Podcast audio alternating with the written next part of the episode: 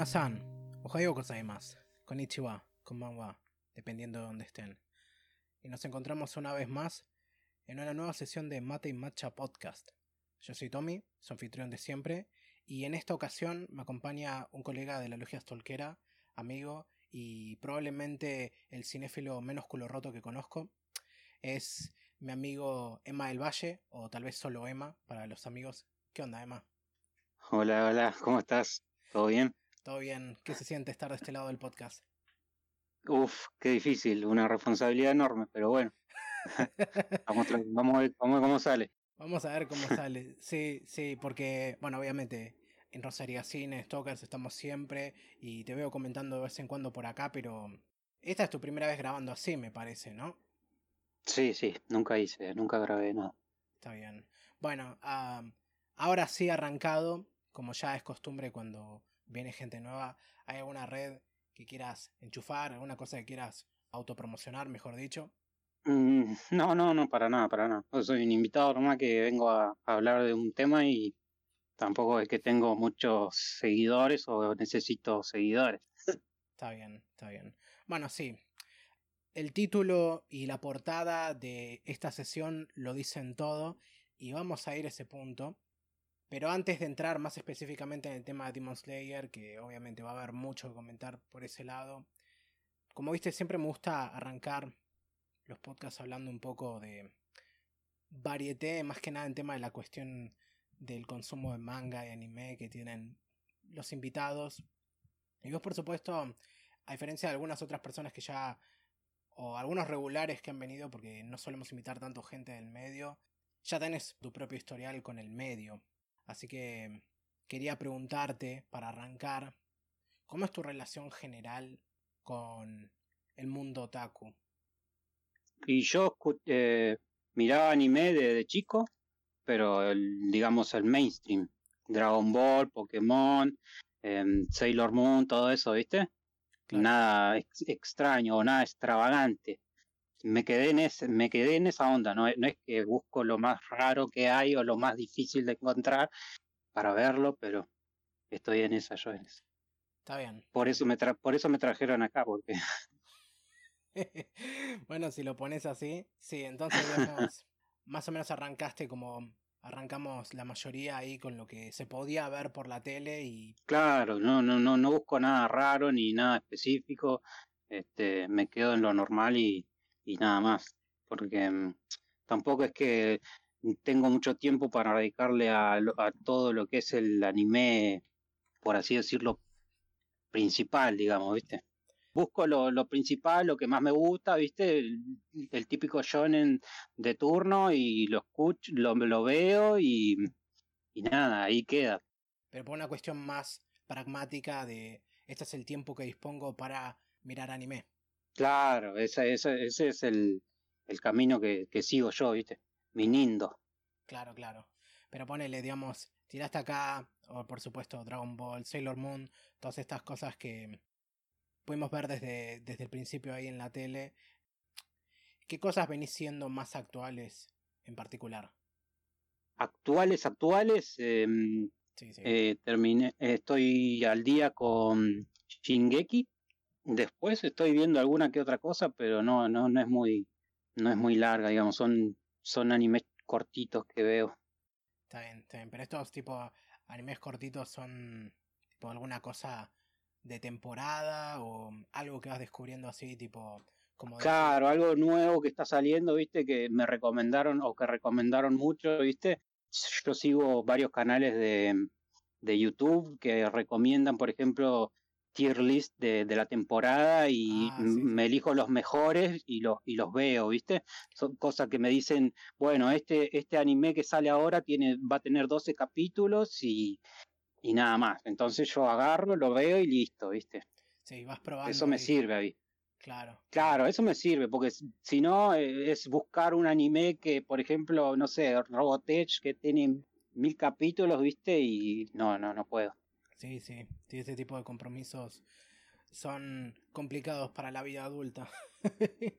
claro. O sea, acá en más, más, que nada para una, para una persona, ¿viste? Que solo que solo ve anime, ahí sí, capaz que le sirve, ¿viste? Porque el chabón eh, o la persona este, solo, solo mira eso, ¿entendés? Pero yo siempre estoy buscando una serie o una película de, de, otro género o de otra cosa, entonces este, no, no, no me puedo enganchar solo con, una, con un anime. ¿Entendés? Sí, sí. Imagínate, acá mm, yo trato de mantenerme lo más al día que puedo, temporada por temporada, y obviamente de 150 series eh, corto por lo sano y tipo reduzco la selección a 15. No miro las 15 hasta el final porque algunas las termino abandonando porque no me gustan o no me interesan. Y mm. aún con todo eso, mantener el ritmo se hace difícil.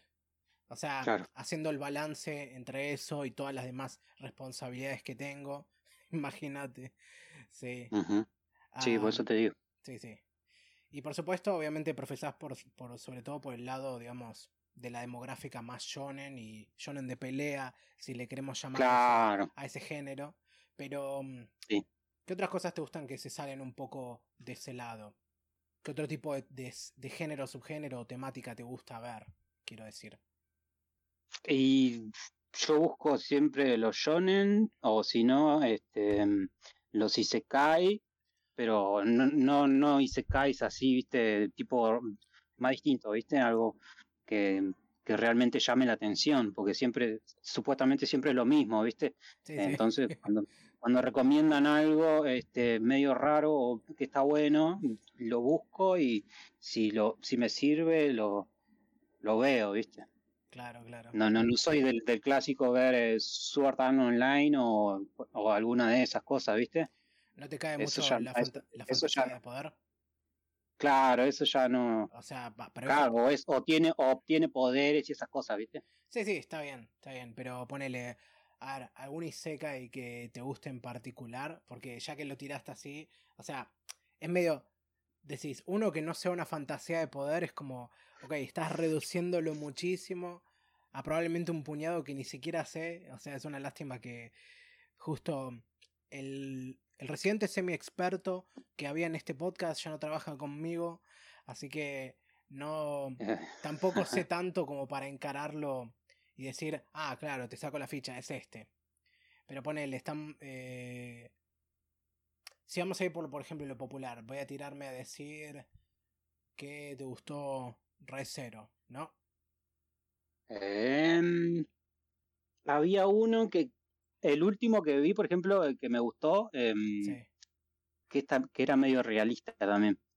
Que viaja, em, en realidad muere, y pero mm, revive en forma de que tiene que matar unos monstruos. No sé si lo vi.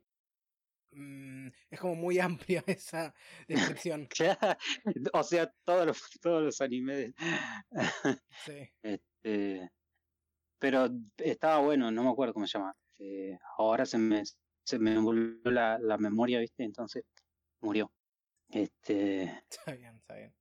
Y bueno, eso creo que habla más de la calidad de los Isekai que otra cosa, supongo.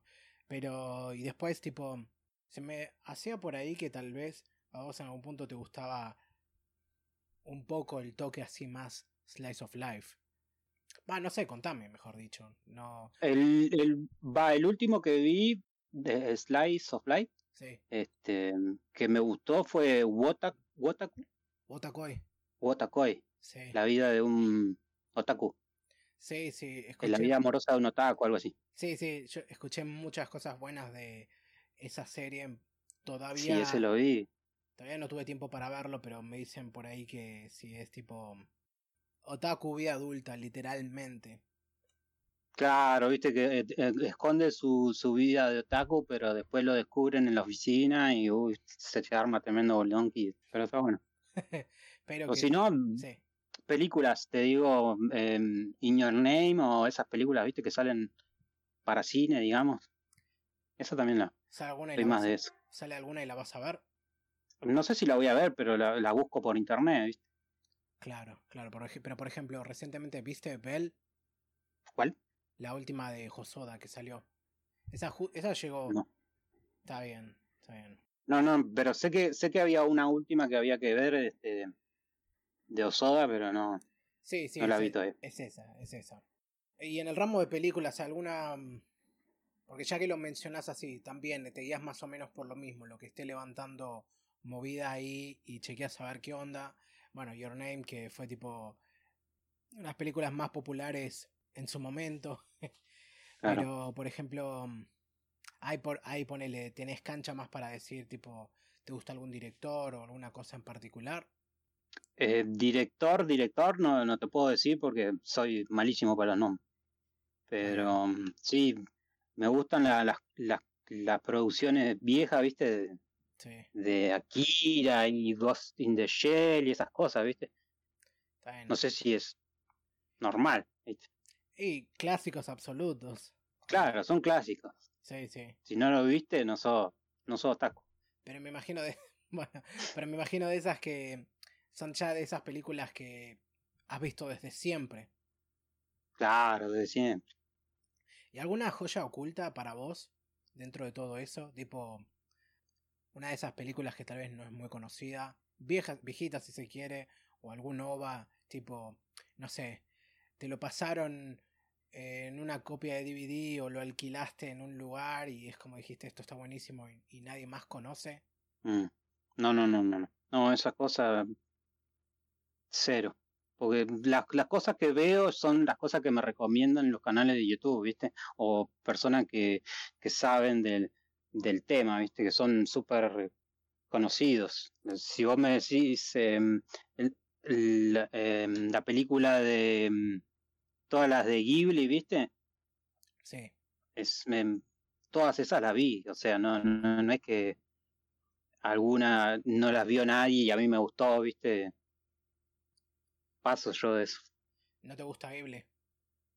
Sí, me gusta Ghibli, pero no, no, no lo, lo raro de Ghibli, digamos, viste. Está bien. Sí, creo que, cre- creo que entiendo para dónde vas. Obviamente de Ghibli lo que más se publicita son las películas de Miyazaki en particular. ah, Claro, Porque tienen, obviamente tienen, creo que a esta altura como veintipico de películas. Sin contar los otros proyectos que tienen, tipo, además de cortos. ah, claro, que hace el hijo, viste, de Miyazaki, eso. Sí, sí, tipo. Bueno, ahí hay tipo toda otra, toda otra lata de cosas para sacar cuando se trata del hijo de Miyazaki. Pero bueno, esa es otra una historia para otro día. ¿Y qué, por ejemplo, qué canales de YouTube seguís para, para tomar recomendaciones? Que tal vez puedas recomendar. Em, bueno, de los más conocidos, Calatras de Lord Weapon. Mm, no lo eh, conozco. ¿No lo conoces? No. Eh, bueno, Ilu TV, Ah, Ilu TV sí, sí. bueno, esos dos los sigo, veo todos los videos. Y mm, después el- sigo e- este podcast que para recomendar alguna cosa que, que recomiendan, ¿viste? Busco y si me gusta, Oh, piola. lo veo. Bien. ¿Hay alguna cosa, alguna recomendación que te haya llevado acá interesante hasta ahora? Uf, el, Porque viste acá. no me acuerdo en qué. Acá todo el tiempo estamos, obviamente, perdón por interrumpir. Acá siempre estamos agarrándonos un poco de. Tratamos de agarrarnos de la ola, como bueno, lo estamos haciendo en este momento. Pero siempre que puedo, y sobre todo cuando estábamos trabajando en grupo, trataba de meter cosas que mm, no las va a agarrar el algoritmo, no. ah, pero bueno, ahora sí, te, por favor. Este, no, no, no, iba a decir que hace una, hace unos, bueno, este, el, el- hace seis meses también, viste, eh, recomendaron este que mm, se llama Erase, Ah, sí, sí, hablamos. ese también lo, Está bien, hablamos ¿Lo en detalle, de, en detalle ese. ¿No te comiste los spoilers antes de eso, sí? no, no, eh, lo, cuando recomiendan algo, viste, yo lo, lo busco y lo veo y después eh, lo sigo el, el podcast, porque si no, no, Claro, claro. Siempre. para no, no comerme el spoiler, viste. Sí, y ir tipo. Sin saber, sin saber nada, esa es tipo para vos, la movida. O sea, obviamente sabes de la serie y tenés una idea como para decir, sí, quiero ver esto, pero tipo, no indagas Claro. más. Claro, claro. Es una, buen, es una buena manera de hacerlo. Ok. Sí, ah, porque, sí. eh, pero si vos buscas, por ejemplo, los videos, viste, de mm, eh, Ilu TV y esas cosas, los, em, te, te recomiendan el, el, anime y te van diciendo de qué va, ¿viste? Sí, sí. No es que te dicen todo el, toda la trama y, y vos tenés que verlo aunque ya sepas cómo va a terminar y esas cosas. No, no, obvio, o sea, porque nosotros, a ver, acá recomendamos, pero también cuando hacíamos este intercambio, la cosa era tirar la serie para que en el episodio anterior, para que la gente la pueda ver con nosotros o al mismo tiempo y poder discutirla en detalle. Pero bueno, claro, claro. Bueno, ya diría que con eso podemos saltar de lleno al tema de Demon Slayer, que creo que tanto vos como yo tenemos cosas para decir, pero como lo explicás, imagino que también te llegó esto por las recomendaciones. Pero entre medio de esas recomendaciones, vos también, digamos, fuiste viendo cómo se fue levantando el hype por esta serie. Porque obviamente lo, claro, sí. lo venimos viendo subir estos últimos tres años. Claro, el, yo lo, lo vi porque recomendaron un capítulo en especial, ¿viste? Sí, el 19, más el, el 19. Sí, sí. Dijeron, no, con el 19 la rompen, entonces bueno, lo empecé a ver. Sí, sí, que es Que recomiendan el capítulo, no sé, el 7 o el 8, ¿viste? Y se arranca a ver, todos arrancan a verlo. Se ponen como locos porque hay una pelea que se ve espectacular y bueno, chau, ahí, tengo, claro. que, tengo que ver de qué se trata. sí. Está bien. Lo agarraste por ese lado entonces. Claro. Está bien, está bien. Pero tipo, lo agarraste, bueno, si, si lo viste por el episodio 19, entonces sí, lo, lo enganchaste cuando ya se estaba transmitiendo. Sí. Está bien. ¿Y cómo fue, bueno, cómo ha sido todo ese viaje para vos? Porque obviamente siendo un cultor así de el shonen de pelea, o bueno, shonenazo, como le gusta decir nuestro colega Kireikel, imagino que tenés algunas impresiones particulares para mencionar, teniendo en cuenta cómo se viene desarrollando las historias metidas en esta demográfica a lo largo de los años. Claro, yo no, no estoy tan en contra, por ejemplo, viste, de que se, se lo se lo ponga del lado bueno al, al, al típico mm, este al enemigo de turno, ¿viste? Que lo terminan de matar y el chabón después muestra que en realidad era bueno. No estoy tan en contra de eso. Para mí que eh, eh, le da una algo nuevo, le da algo que no se ve en, en, otros animes, ¿viste? Sí. Poner en Dragon Ball matan al matan al, al malo y listo, no, no, no, queda como bueno el malo, ¿entendés? Sí, tal vez salvo, bueno, salvo por Piccolo y Vegeta. Claro. Sí. Pero después el resto. Ajá. Queda, eh, o, o, otros, otros animes, ¿viste? en eso cambia. Y a mí me, me, parece que está bien. No, no, no habría que. Porque siempre eh, estuve leyendo, ¿viste? O, en Twitter o de que hablaban de, de que no, no, que no puede ser porque el, el, el, el demonio que matan siempre tiene un lado bueno, ¿viste?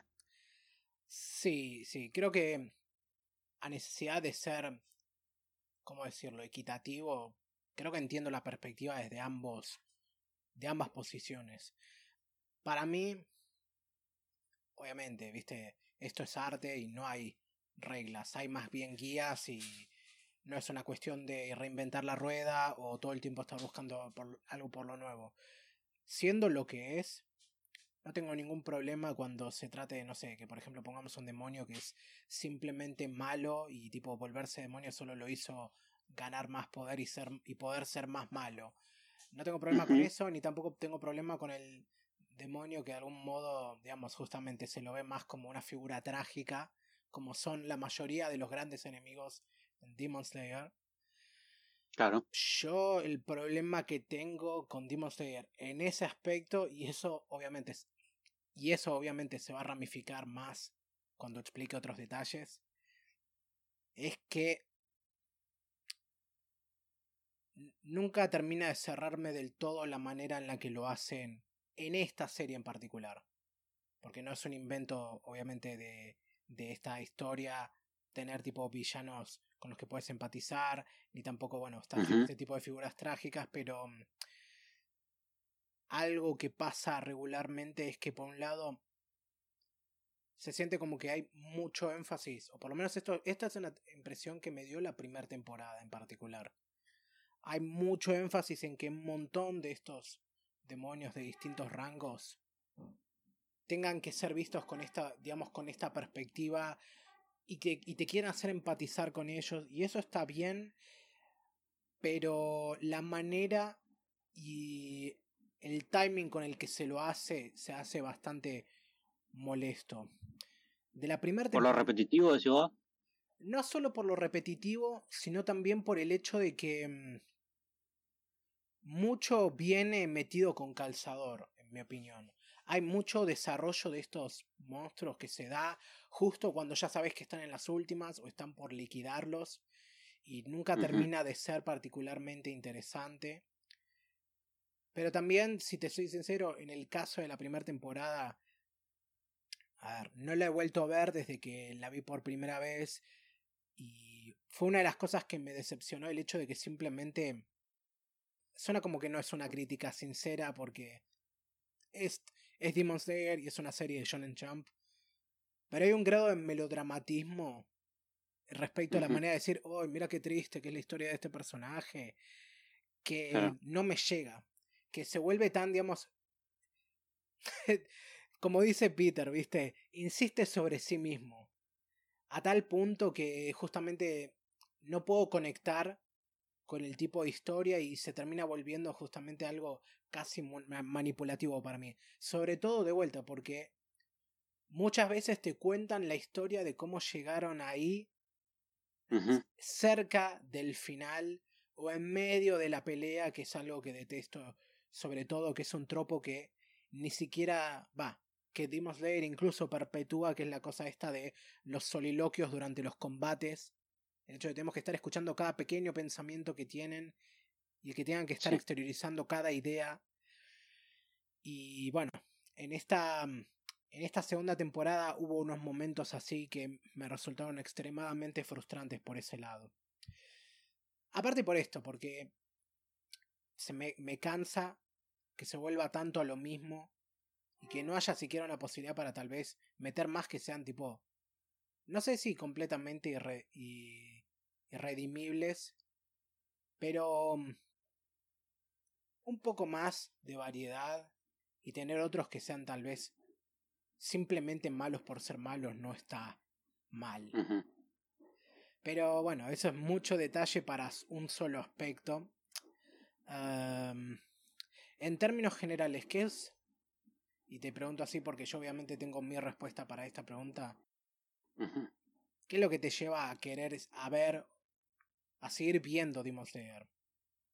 Para mí, lo mejor, lo mejor es la, la historia, la historia de Tanjiro, el, el conectar con la hermana, ¿viste? Tratar de, ayudarla, de, de, lo que le pasó a la familia, ¿viste? Y que va a buscar, va a buscar o va a hacer lo que sea para volver a, la normalidad su, a, a Nesco, ¿viste? Entonces, eh, eso es, lo que más me atrapa, digamos, de, la historia. Y también la escala de poderes, ¿viste? Es, lo típico que me gusta de, un shonen. Cuanto más poderoso, más quiero ver hasta dónde llega, ¿viste? Oh. Igual yo ya me, me, spoileé, ¿viste? el, manga y eso. Pero quiero ver cómo lo, cómo lo adaptan. ¿Pero te spoileaste tipo... ¿Te spoileaste el final? Claro. Oh, bueno, está bien. Ah, Sí, entiendo. Interesante eso, sí. Me, me, spoileé porque la, supuestamente la tercera temporada va a venir en el 2023 o 24, ¿viste? Sí, o sea. es demasiado, es demasiado tiempo para esperar. Confirmaron que ya van a adaptar el siguiente arco, pero todavía no sabemos cuándo se va a estrenar. Pero sí. Claro, el arco del herrero. Sí. Que, mm, a ver, dado el tiempo de producción, probablemente va a ser de acá a un año y, no va a haber que esperar mucho más que eso, seguro. Sí, sí. Tiempo sí, como le está yendo, yo supongo que sí. Sí, sí. Un año más. Tiempo Pero es un año esperando. Sí, sí, tiempo más que suficiente igual para poder verlo con todo el contenido que ya hay. Interesante lo que sí es lo de, digamos, los sistemas y escala de poder. O sea, porque eso es clave justamente en los shonen de pelea. Pero ¿Cómo ves la cosa de la escala de poder en Demon Slayer, porque tenemos también un sistema Sí, muy interesante como es todo el tema este de las técnicas de respiración. Sí. Todo lo demás que va siguiendo por el hecho de que hasta los propios demonios tienen su, su jerarquía. claro. Y ahí viene lo interesante. El- la, la jerarquía de los demonios tiene em, más poder que, pone, que, que los, este, em, los pilares. Sí, ¿entendés? Entonces, eh, e- e- eso es lo que realmente llama la atención, que con un solo pilar no podés destruir, eh, no podés matar una luna superior, ¿entendés? sí, sí. Necesitas más. Esa, esa la escala, eh, la escala de poder está, está- también está muy bien hecha para mí. Este, porque no, no, no es que un sol, uno solo eh, controla el máximo poder de respiración y ya le gana a, al más malo, ¿viste? O al demonio más, más malo. Sí, digamos, la humanidad siempre está en desventaja. Claro, Mm, por un lado eso, y bueno, después por el otro lado me imagino también puntos ahí al despliegue de habilidades, imagino. claro, ah, buscando siempre eh, mejorar eh, físicamente ellos, Tanjiro y los amigos, ¿viste? Claro. Entonces no, no es que resue- sí resuelven de alguna manera este, la desproporción encontrando ponerle un, una nueva habilidad, pero la tienen que sacar este, entrenando, ponele, ¿viste? Sí, sí, sí. Pero bueno, por sobre todo para vos es la cuestión esta de la historia y el hecho de que Tanjiro se planta y dice, vos Michael Jackson tendrás poder, pero yo tengo familia. ¿No? Claro, ponele, claro, tipo la roca, ¿viste? O un tipo el, el pelado de, Sí, Vin de Diesel. Rápido y Furioso, Sí. Vin Diesel, ¿viste? tiene la familia, entonces ya es súper poderoso chabón. Sí, sí. Este, pero ponele que es así, el, el, el, el malo de- no, no le pueden ganar con nada, ¿entendés? Entonces la, la historia de, de Tanjiro buscando siempre mejorar o eh, tratando de ayudar a, mm, a su hermana es lo que lo, lo hace es que le dé el, ¿cómo se llama? La, lo picante a la, a la serie. ¿viste? Sí. Y bueno, Con- ah, con eso sí, ya podemos saltar directamente a la segunda temporada y por fin entrar en lo que es Yukakuhen, o bueno, para hacerlo más claro, el arco del distrito de entretenimiento, que es por supuesto la manera apta para todo público de decir el arco de la zona roja de la serie. Sí, sí. Y esto viene después de, bueno, como pasamos ahora de Mugen Train y toda la secuela que viene con esto y por supuesto spoilers para todo, pero bueno, la gente ya lo sabe. Tenemos a una luna superior ataca al final, no cae Rengoku ahí y por lo menos no no hubo ninguna baja importante salvo la de él, pero ahora la banda tiene que reagruparse y limpiarse las heridas mientras los demonios también se preparan para otro próximo ataque. Musan, bueno, siempre me, siempre me confundo porque y ya, y ya sé que es un chiste repetido, pero siempre me, me sale por casi me sale decirle, viste, MJ o Michael Jackson antes que decirle Musan, que ahora anda disfrazado Pero igual sí, de nenito, anda disfrazado de nenito. de nenito, hijo Claro. de, de ligarca, ahí para mantener las apariencias. Pero eso, siempre está en movimiento para tener cuidado con todo esto. Y bueno, nuestro y la muchachada ahora de vuelta en la mansión mariposa, ahí preparándose. Y cae, por supuesto, el colega Usui, que es el pilar del sonido, con el cual terminan quedando para una nueva misión que es infiltrarse en el distrito de entretenimiento, rescatar a sus tres esposas que fueron a reunir información y por supuesto encontrar y matar a el demonio, posiblemente una luna superior que está tomando el control de la zona. Sí, Ni más ni menos, es eso lo que tenemos para ahí, es la progresión que venimos viendo. Y bueno, vamos a entrarle de lleno desde algo tan simple como ¿qué te pareció? Ah, excelente. Excelente. Lo, visual, el sonido, todo lo que es la música, eso es excelente. lo hacen muy bien eh, en la segunda temporada. Lo, lo, mejoran en realidad porque en la primera ya, ya estaba muy bien. Y en la segunda también lo, van, le ponen todo lo que es este eh, el presupuesto, ¿viste? Ponerle que tienen una banda de presupuesto y la rompen en, en los últimos capítulos de la segunda temporada. Van por todo, ¿viste? Sí, eso, eso, eso, está muy bueno. Sí. ¿Sabes que yo estuve viendo gente que dice, a propósito de eso, que mm. en esta temporada ya estuvo a la altura, si no en algunos puntos supera en esos valores de producción a lo que fue la película. ¿Vos coincidís en eso? Sí, sí, totalmente. La, la película, eh, igual la, en la película usaron mucho más este 3D. Se nota, se nota que usaron mucho, mucho 3D, ¿viste? No, sí, eh, pero acá en la, sí. Acá en la segunda no, no usaron tanto. No, para mí, a ver, siguen usando bastante.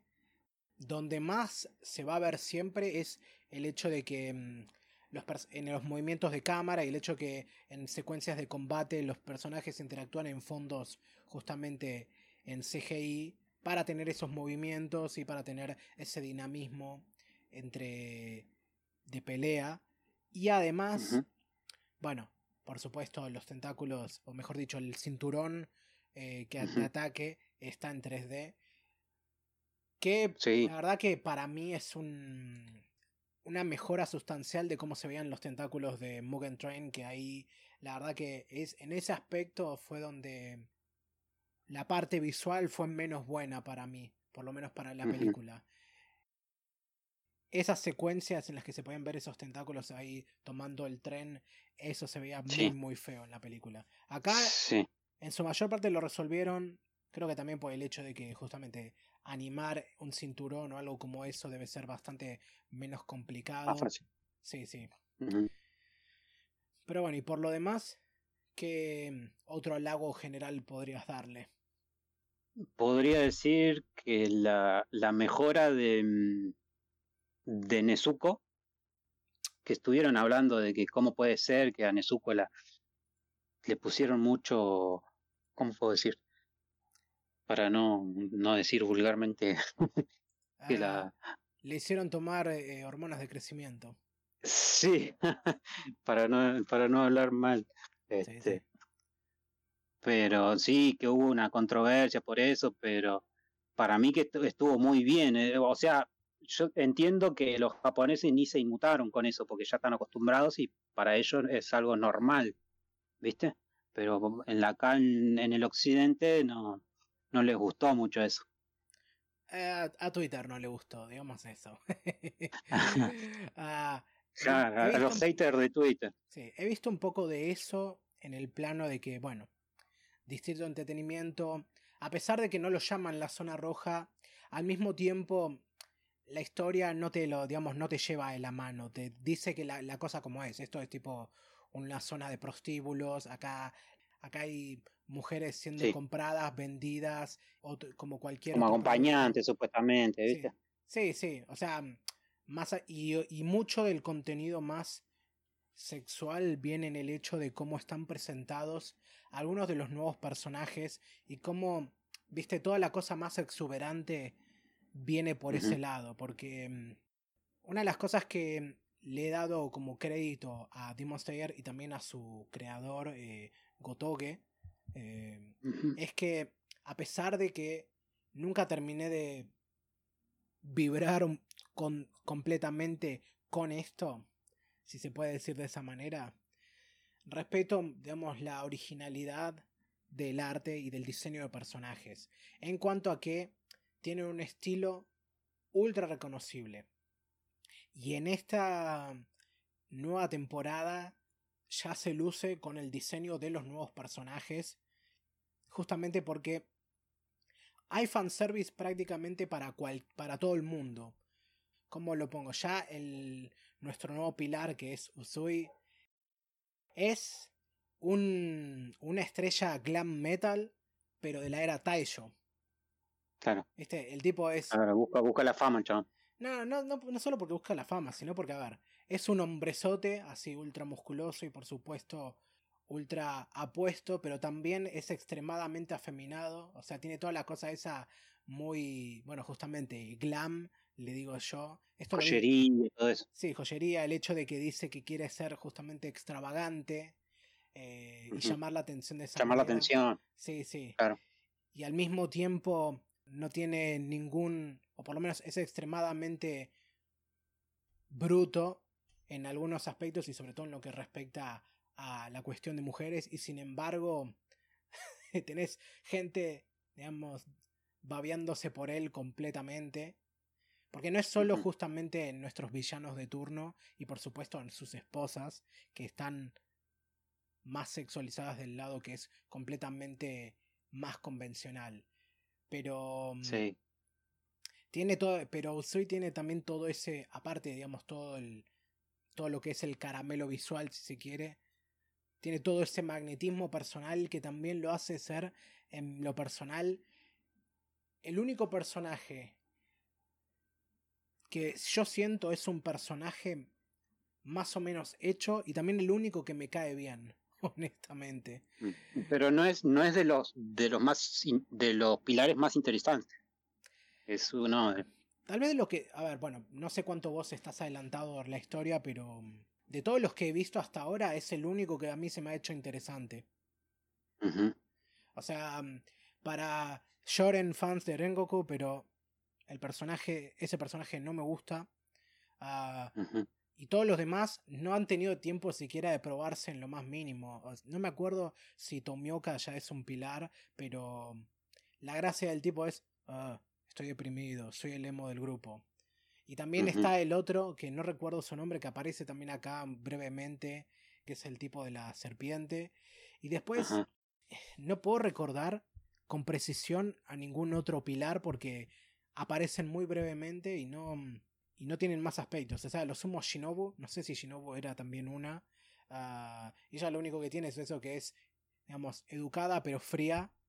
Y después la mina de, de, pelo rosa y después está el, el, el budista. El monje ciego. Sí. y después no recuerdo a nadie más.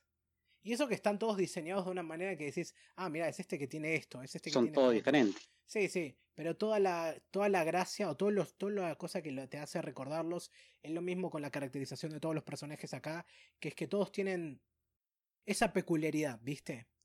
O sea, a veces es una peculiaridad personal, otras veces es una peculiaridad visual. Claro, pero digamos que el, para el que leyó el manga, este, las historias de los demás, eh, Isui no es, no es tan, tan llamativo como otras historias, digamos, ¿viste? Entonces, para alguien que solo vio el anime, este, le va a gustar Isui porque es el que el, único que explicaron mayormente su historia, ¿viste? Sí, pero tipo, vos, vos leíste el manga. Me spoileé lo, lo, lo, lo último, digamos. O sea, digamos que lo ojeaste intensamente. Sí, no, no, no, leí página por página todo, pero... Fuiste más o menos viendo ahí. Okay, claro, esto, pasa esto otro. Pasa que lo bueno que tiene YouTube, viste, es que te, te, te muestra todo lo, lo, ¿cómo se llama? Los arcos, o ponele si, si vos buscas videos de, de todos los pilares, de todas las lunas, aparecen miles de videos, ¿viste? Sí, sí. Entonces vos te, te spoileás directamente viendo eso. Está bien, está bien. ¿Entendés? Pero entonces, digamos, como ya spoileado, me puedes decir que los próximos pilares que tomen protagonismo van a tener historias más interesantes. Claro. Está bien, está bien. Sí, a ver, yo... Mm, una de las razones también por las que estamos haciendo este podcast y todo es porque, como ya he dicho antes, Demon Slayer para mí es como la búsqueda de ese unicornio que no puedo alcanzar. Y ese unicornio para mí es poder ver lo que los demás ven en esta serie. Disfrutarlo, digamos. no sé si sí, disfrutarlo, pero también, no sé, verle lo bueno que tanta gente le ve y yo no logro vérselo.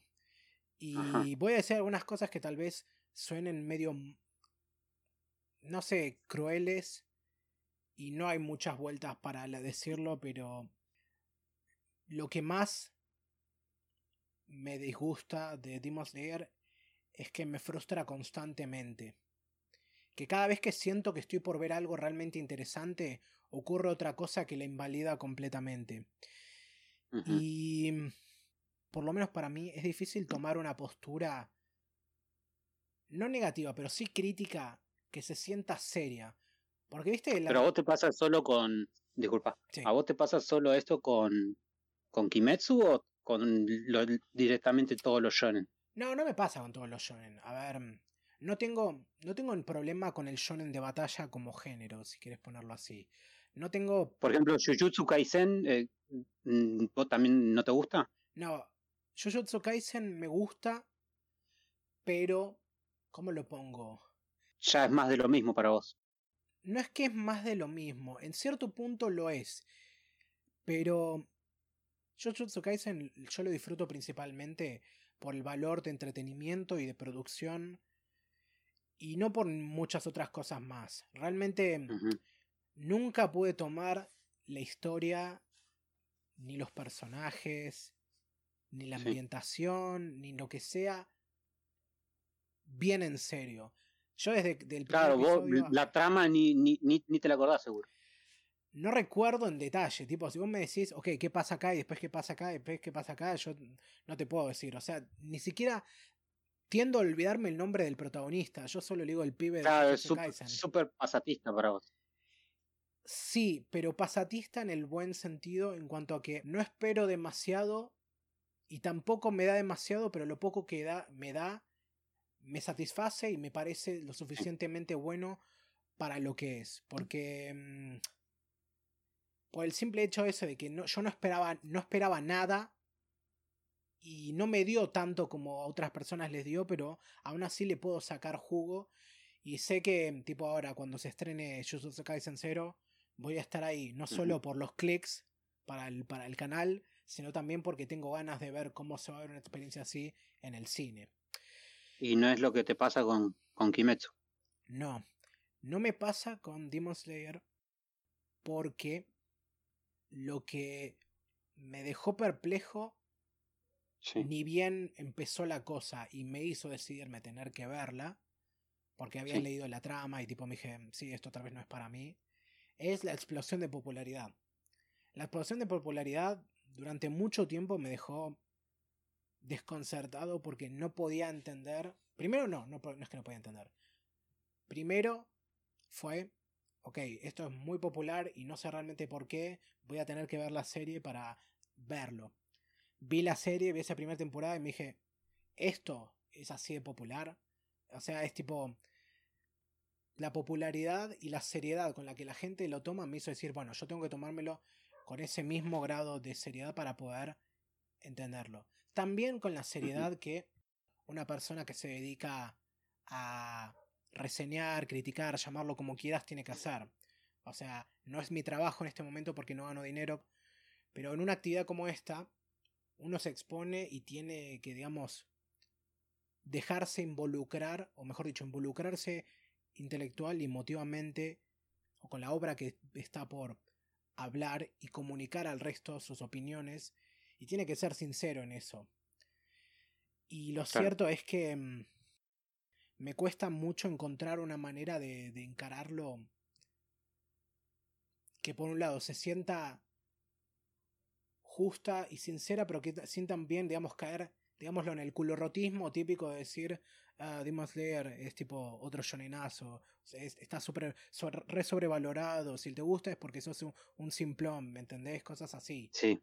sí, sí, sí, sí, No caer en ese, en ese tipo de discusión, porque viste, La discusión sobre el tipo, el nuevo shonen de pelea siempre es complicadísima por ese lado, porque tenés, viste, los fans acérrimos que van a defender cualquier gilada que pase.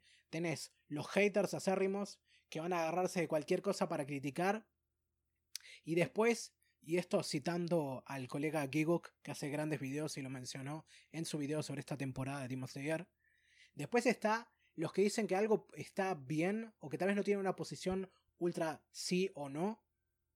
Y esos son los que atacan más porque es como, ¿cómo no vas a tomar un bando? ¿Viste? No sé, ¿viste? ¿Cómo... Claro, igual yo entiendo, entiendo la postura, ponele, entiendo la postura de alguien que vive viendo anime, entonces eh, ve mucho de lo mismo. Es como, es como ver muchas películas de Marvel, ¿viste? Te vas a dar cuenta que son todas iguales, tienen todas el mismo, la misma fórmula, ¿entendés? No. Entonces, eh, entiendo que para alguien como vos, este, esto sea algo más de lo mismo. Y para mucha gente que mira anime todo el tiempo, le diga, ah, es, por esto se emocionan, ¿entendés? Claro. Pero alguien que, por ejemplo, no vio, no vio mucho shonen o solo ve un anime, ponele por año, esto le debe parecer lo más glorioso de la vida, ¿entendés? Sí, sí, obvio. A ver, yo creo un buen valor que tiene es que mm, los aspectos que refina de la fórmula de Shonen Jump, de cómo tiene que ser un Shonen de pelea, algunas cosas las refina tan bien que es una, la verdad para mí es una celebración el hecho de que ya hagamos, ya estemos saliendo o ya hayamos salido de la era de los grandes tres, viste, cuando una serie tenía que durar lo que dura One Piece y tenemos, tenemos Naruto serializándose durante 15 años con 700 capítulos y estar teniendo que seguirlo semana a semana, año tras año y tener que vivir todos los traumas que vivimos con eso. Y el hecho de que te involucras con una historia y que tenés que, digamos, aceptar el hecho de que no es tan buena como realmente crees que es, más allá de que creciste con ella. O viste ese te, eso de que, bueno, obviamente creces y lo revisitas y bueno, tenés que aceptar que eso que está, que creías que era muy bueno, ya no es tan bueno. no está muy claro. Sí. Que bueno, viste, es parte de la vida y todo, y obviamente uno madura, uno cambia, se expone a más cosas, pero le tengo un poquito de envidia a esas personas para quienes este es como el primer shonen de pelea que van a ver. Totalmente. Porque, Totalmente. porque va a ser uno de esos que yo digo, van a seguir creciendo, van a mirar y en perspectiva van a decir, Sí, Demon Slayer tenía sus problemas, pero las cosas que hizo bien las hizo muy bien. Y van a hacer más cosas, probablemente, que las que yo puedo decir, por ejemplo, de Naruto. Porque Naruto, viste, yo, para mí es como tiene ese lugar en mi historia. Lo mismo hasta cierto punto lo tiene Dragon Ball. Pero como Dragon Ball es bastante mainstream, Naruto también. Naruto es una de esas que, como yo he dicho siempre, no puedo recomendarle a nadie de manera sincera, ¿viste? No puedo caerle tipo a otra persona y, y que me diga, che, ¿debería ver Naruto? No sé si deberías ver Naruto. El compromiso. Claro, yo todo lo contrario, yo te digo, sí, mirala, de una. a ver, sí, bueno, si lo pones así es como, mira, miralo bajo tu propio riesgo. Yo no sé si puedo recomendar. yo le diría, míralo, pero saltate el relleno. También, sí, sí, pero es como. Es el potencial perdido que tiene por un montón de, factores que ocurren a lo largo de la serialización y, otros, y otras cosas más. Que eso es lo que hace que, por ejemplo, no puedo terminar de, desinvolucrarme ni intelectual ni emocionalmente con Demon Slayer. Me frustra que se me haga tan más de lo mismo porque a la vez veo mucho potencial perdido. Veo muchas cosas que pienso, esto podría haber sido mucho mejor y esto otro podría, eh, esto otro lo podrían haber hecho mejor así.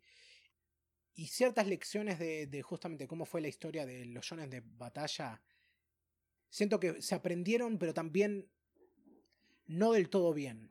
Una cosa, por ejemplo, que a mí me pega, y sobre todo lo, lo noté más en esta temporada, sí. es que no sé si, si lo te diste cuenta, pero haciendo memoria, estos 11 capítulos, la trama se pasa casi volando. Sí, totalmente. Si consideramos... Parece una película, una película seguida, ¿viste? Sí, sí. Si consideramos que tiene tipo, es una estructura más bien de 12 capítulos, porque el primero es un capítulo doble, ya para antes de llegar a la mitad, la pelea principal comienza. Y esa pelea principal se extiende en la segunda mitad de la historia. Y entre medio de todo eso ocurre una cosa que es justamente es parte de ese potencial perdido que hay para mí, que es que no vamos a tener que sufrir, tipo, estar años y años teniendo que ver capítulos larguísimos y cosas estiradas y arcos estirados. Pero ahora eh, la trama avanza tan rápido que no tenemos tiempo para siquiera ver otro tipo de desarrollo. Los personajes en general me molestan mucho en, lo, en el hecho de que son tan unidimensionales e incluso Tanjiro, a pesar de que tiene sus momentos, termina cayendo mucho en muchas de esas cosas. Y cada vez que ves que hay una posible oportunidad de que tal vez el personaje tenga algo de crecimiento o haya algún cambio radical, nunca lo ves o lo ves de una manera que se siente para mí completamente insatisfactoria. Un ejemplo de esto es tipo la, evolución de Zenitsu. Que la gracia de él es tipo el eh, llorón que solo es útil cuando está dormido. Cuando está dormido, claro. Ok, todo, ok, viste, no me gusta, me parece un personaje insoportable y qué sé yo, pero acá quieren hacer un poco el énfasis y en esta temporada, porque en la primera temporada lo establecen de una manera, en la película está establecido de, de la misma manera. Acá trataron de hacer un mínimo de énfasis en decir que a, a, partir de ahora o desde entonces, poco a poco está tratando de ser un mejor, digamos, mata demonios y, y ser más valiente. Y ser más valiente o ser capaz de actuar a pesar del miedo. Y eso viene en una escena en la que justamente vemos a la, a la Oiran, que de lejos sabemos que va a ser la luna superior que estamos buscando. Que va y le hace frente simplemente para defender a esta nena de la que está abusando. Sí, totalmente. Pero viene casi completamente improvisto, sobre todo porque todo ese posible desarrollo que podría haber tenido a lo largo de todo el tiempo que estuvimos con él hasta ahora, se lo tiraron a esos cuatro meses que vimos pasar en un montaje. Y encima hasta tiene al mismo Tanjiro diciendo, en estos cuatro meses, Zenitsu se viene haciendo más valiente. Y eso fue algo que me dije, ¿por qué?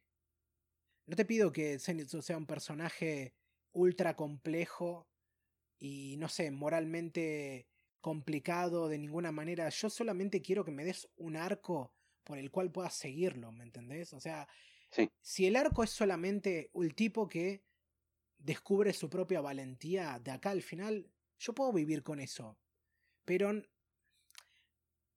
está tan tan atado con alambre la cosa que es como ah, igual entiendo entiendo el ojo crítico que ve todos esos detalles, ¿viste? no, que no, le, no se va a quedar satisfecho solo con el hecho de que el, em, se duerme el chabón y es mega poderoso. ¿Entendés?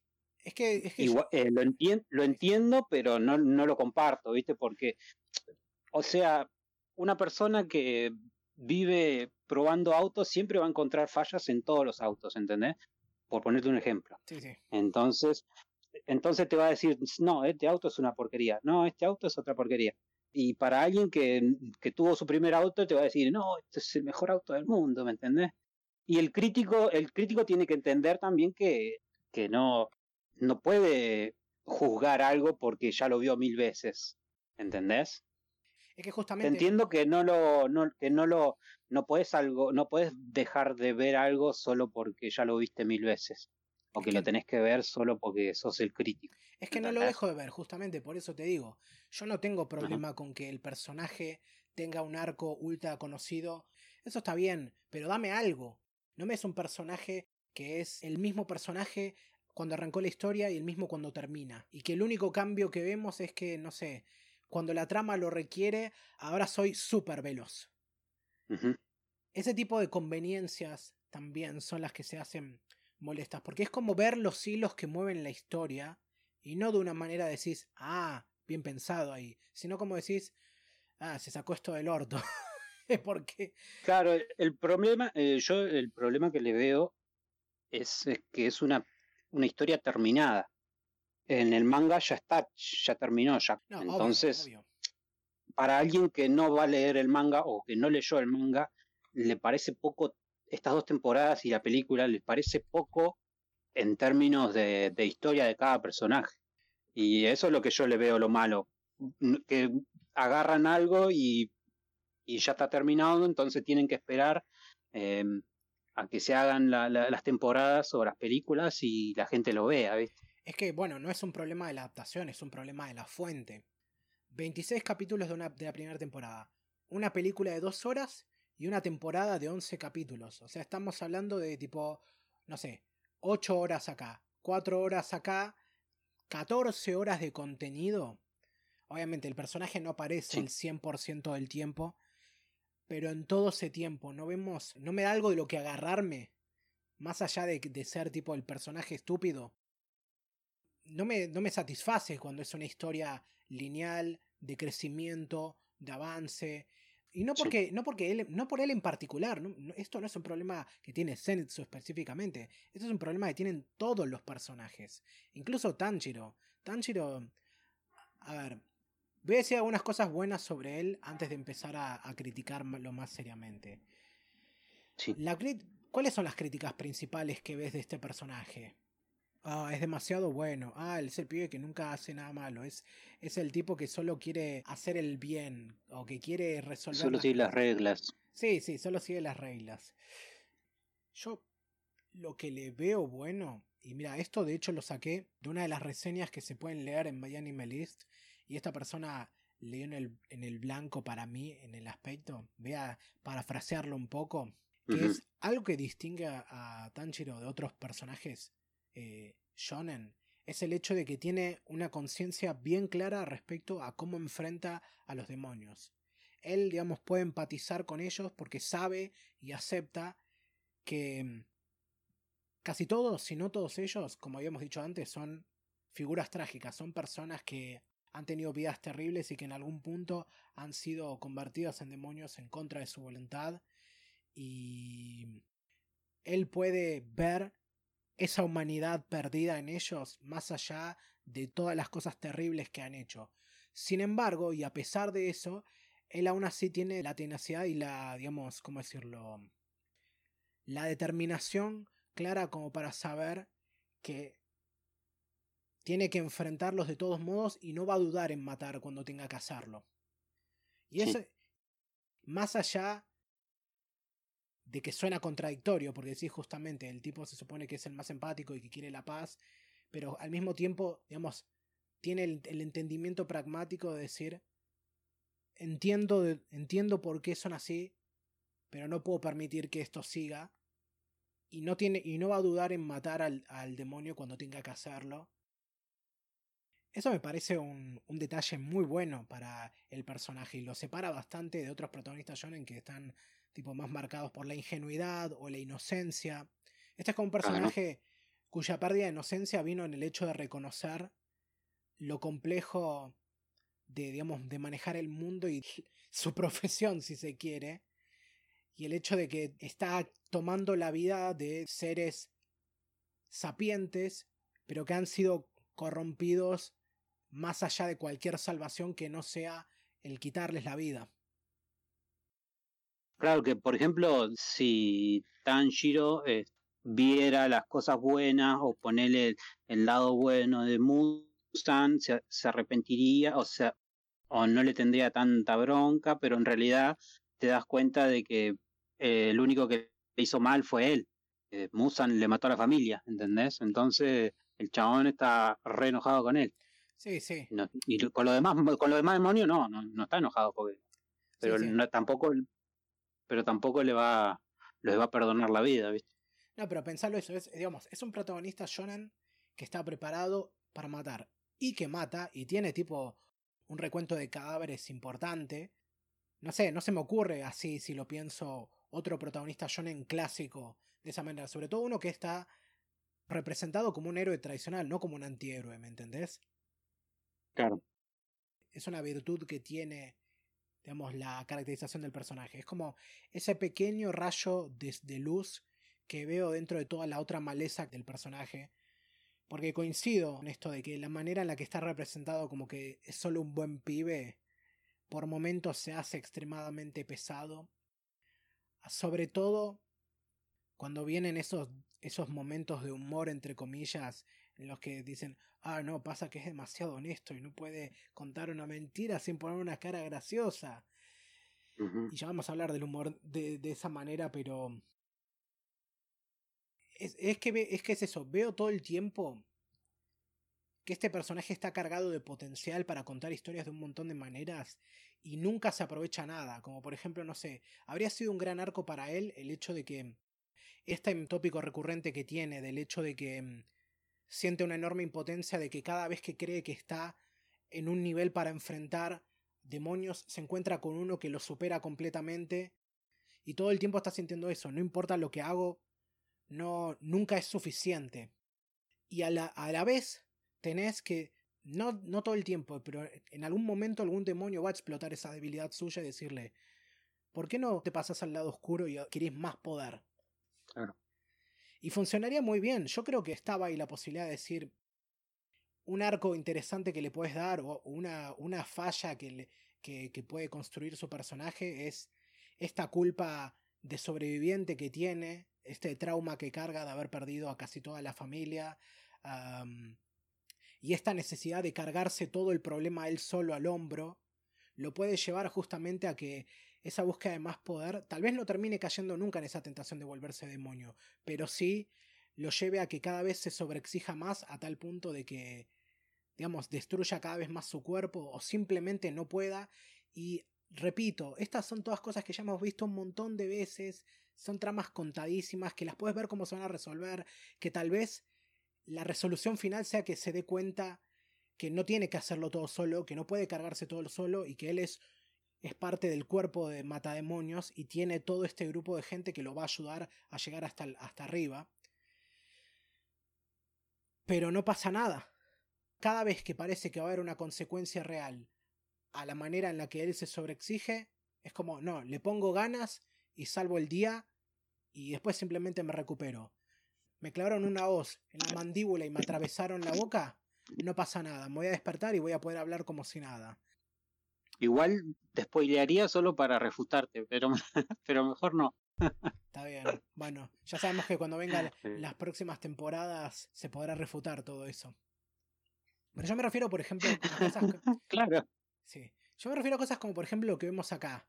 ¿Te rompieron los dos dedos? Bueno, no importa, voy a agarrar la espada con los dedos que me quedan disponibles. ¿Me atravesaron, me rompieron una costilla? Bueno, no importa, puedo seguir para adelante. la única cosa que vemos que le causa un contratiempo es el momento en el que usa la respiración eh, de sol, o bueno, el Hinoka que lo hace mierda, y es lo único que demuestra como un posible daño real y que lo retiene, pero después todo lo demás es eso, es como algunas veces lo puedo aceptar, pero hay otras veces que llega a tal nivel que es que... ¿Sabes cómo me lo definieron? Las peleas en, en Demon Slayer son medio las peleas que uno tiene cuando juega a pelear en, en el recreo, ¿viste? yo te disparo, bueno, no, no me disparaste porque yo eh, desvié ese, ese, tiro, bueno, no, ahora yo ese tiro te lo mando de vuelta, bueno, no, ahora yo te lo bloqueo con esta otra cosa, bueno, no puedes bloquearlo con esta cosa, infinito, infinito, bueno, infinito más uno, ¿viste? Ese tipo de, de juego. Sí. Es como que el escalamiento de combate siempre se da de esa manera. Uno de los de las lunas superiores que está acá, que es el pibe este Gyutaro, le están, por, le están por cartar la cabeza de ambos lados el chabón tuerce la cabeza para que no lo puedan hacer. Y encima, cuando le viene una tercera espada, la agarra con la boca. A la manera en la que vuelve. Pero es lo que, lo que, es lo que uno está esperando también. Uno espera que el demonio pueda salvarse esa. Porque, porque, porque es un demonio y porque es una luna superior. No, obvio. ¿Entendés? Sí, sí. En esa, en esa, viste. Ahí ya va para un lado. a mí me frustra más una instancia que me frustró de sobremanera fue justamente en ese momento clave en el que parecía que estaba todo perdido, viste, cuando ya al final del capítulo 9 se causan toda esa destrucción y toda esa onda expansiva que destruye todo y queda todo en llamas. Sí. Usui está ahí tirado en el piso con una mano cercenada. Y que está ahí y parece básicamente. Con veneno, todo, sí. Ya directamente se lo ve muerto. Está así, hay un charco de sangre enorme. Y yo me acuerdo vi eso y me dije, apa, ahora sí se puso. ¿Será que van a hacerlo? Porque la manera en la que lo presentaron me dije, no, lo van a hacer. Van a matar a un personaje principal. ¿Viste? Yo me dije, si matan a Pero es obvio que no. Bueno, pero es que justamente yo no me puse en modo de, claro, lo van a hacer así. No, no, no traté de sacarme, salir de esa perspectiva cínica. Y me dije, claro, vos, estabas esperando el. Estabas esperando el efecto Game of Thrones. Yo estaba esperando drama. Yo estaba esperando, dame, dame algo que, se, que haga que se me hunda el corazón de verdad. ¿Me entendés? Dame conflicto real. Dame consecuencias. Porque. Claro, pero para mí, se te hunde el corazón cuando está peleando Tanjiro y en la última saca la fuerza de donde no tiene, ¿viste? Y de ahí gana, ¿entendés? Eso es, la parte crucial que uno busca en ese tipo de shonen, digamos. No, obvio, pero yo lo que digo es, quiero consecuencias para los actos, desde el lugar de, por cada victoria, dame también consecuencias y riesgos que se vayan elevando más. No solo que los enemigos que vengan sean más fuertes y que nuestros héroes también sean más fuertes, pero que también con cada victoria venga también una pérdida importante. Antes fue Rengoku y su muerte vino telegrafiada por el simple hecho de que cayó una luna superior justo en medio del combate cuando parecía que la película ya estaba terminada solo porque necesitamos darle más drama a la cosa. Y es como están peleando estos dos y es no sé quién carajo son ninguno de ustedes dos. Y en medio de todo ese combate es cuando nos dicen, oh, Rengoku es importante, ahora es cuando tenés que llorar. claro, justo este arco, justo este arco, el, el, pilar sobrevive, ¿viste? Pero en, sí. en, los demás sí hay consecuencias reales. No, no, a ver, hubo, que... hubo, consecuencias. No quiero, no digo que no. Murió un pilar la anterior vez y en este caso tuvo que retirarse uno porque quedó fuera de combate. Y claro, no, no va a pelear más. Y no va a Sí, sí, a ver, me alegró un punto que dijera, bueno, por suerte no va a repetir otra trama de ascenso y caída de un pilar. Pero me la dejó parada completamente con esto porque me dije, ok, estamos en una situación desesperada. La pelea va a ser hasta el final de las consecuencias y va a venir con unas pérdidas grandes. Y yo pensaba, ok, como lo está planteando es, bueno, a partir de ahora la cosa se va a poner más difícil, no solo porque los demonios van a ser más fuertes, sino porque a medida que ellos vayan trepando, van a empezar a tener cada vez más bajas. Imagínate el golpe que habrá sido decir, lograron liquidar a dos lunas superiores, pero en el medio uno de ellos terminó muriendo, y uno de los principales encima. Habría sido, tal vez, un poquito anticlimático por decir que de vuelta es un principal y tal vez cambiar la dinámica de los cuatro, bueno, los tres protagonistas más uno y tener que tal vez agregar otro personaje cambiaría mucho la dinámica a seguir. Tal vez sería un buen, un buen cambio de dinámica para hacer que la historia se ponga un poco más, cada vez más y más seria a medida que avanza. Pero habría sido para mí genial como drama. Claro, pero si vos buscas eso, sabes que la temporada que viene van a meter un personaje nuevo. Y, y vas a tener que volver a, vas a tener que volver a empatizar con un personaje nuevo para ver qué pasa, ¿viste? Pero lo venimos haciendo así. Vienen apareciendo personajes nuevos y los vamos perdiendo. entrando y saliendo. Dentro del grupo principal tal vez sea más difícil eh, colocar un personaje principal nuevo. Pero yo me estaba llevando esa impresión. Y cuando vi la cosa de que el chabón no está muerto y vuelve, me dije, no, volvió. Pero encima la justificación que da es lo que dice, es como, volví porque me crié en las montañas y porque me crié en las montañas puedo cambiar mis órganos de lugar. Es como me dije, no, esto es demasiado hasta para Demon Slayer. O sea, ya... Eh, el golpe de efecto fue el tal que me, estaba riendo. Me decía, no, no puede ser, no puede ser que den, semejante... Claro, pero vos no, o sea, yo no, no, conoces la historia de Noske. Porque ah. si la conocieras dirías, ah, por eso, chon. Bueno, pero, pero, eh, pero no se trata de que yo tenga, de que yo ya la conozca de antemano, a pesar de lo, de lo poco que nos dan de él por ahora. Se trata de que, de que sea satisfactorio yendo como, como viene. O sea, imagínate, si yo tengo que hacer tarea para poder entender una historia, medio que no está funcionando. No, pero te digo, capaz que en la, en la temporada que viene explican un poco más cómo se crió, dónde se crió y quiénes fueron sus padres. ¿Entendés? Y ahí dice, ah, por esto el chabón hace esto, tiene este poder, ¿entendés? Pero sigue siendo bastante insatisfactorio. Claro, para mí es, eh, eh, entiendo que, que es frustrante que tengas que esperar para ver cómo se, se resuelve esos, esos personajes. No, pero, pero si vos buscas cualquier eh, fanático, seguidor de animes, vos mismo, por ejemplo, seguro si te gustó mucho un anime vas a buscar algo parecido o vas a buscar su manga y, y lo vas a seguir porque te gustó mucho, ¿entendés? Sí, a ver, el tema es, yo quiero algo que no se sienta tanto a que cada vez que termina un arco el statu quo vuelve a cero. O sea, la trama avanza, pero al mismo tiempo no avanza, porque es como pasamos de nivel, pero no sufrimos ninguna consecuencia real el grupo en sí mismo. Porque lo cierto es que los personajes, sobre todo los pilares, no son personajes principales, son personajes secundarios que están ahí en algún punto para guiar a los personajes y yo me imagino que va a ser así más adelante. La mayoría de ellos no van a estar volviendo y teniendo papeles significativos, sino que cada arco que venga va a tener uno o dos importantes y cuando ese arco termine, ese, la historia de ese, de ese pilar termina, que es lo que viene pasando. Em, y es lo que va a pasar, sí. Y es lo que va a pasar probablemente. Y yo justamente lo que digo es eso, dame... Quitale a los protagonistas algo más sustancial. Casi que se, que se pasaron bueno, no, no completamente en realidad, pero quisiera eso, quisiera que hubiese un riesgo más grande. No que la cosa simplemente vuelva a cero. Porque cuando empecé a pensar en eso, y sumado a las, las, críticas que estuve leyendo y la reflexión personal que fui haciendo, ahí fue cuando me empecé a dar cuenta de qué es lo que. qué es lo que, lo que, lo que realmente hace que funcione o sea tan popular la historia no es que es genérico, es que es accesible. Es que la accesibilidad viene del lado de que el compromiso que tenés que ver para ver esta, para experimentar esta historia es mínimo.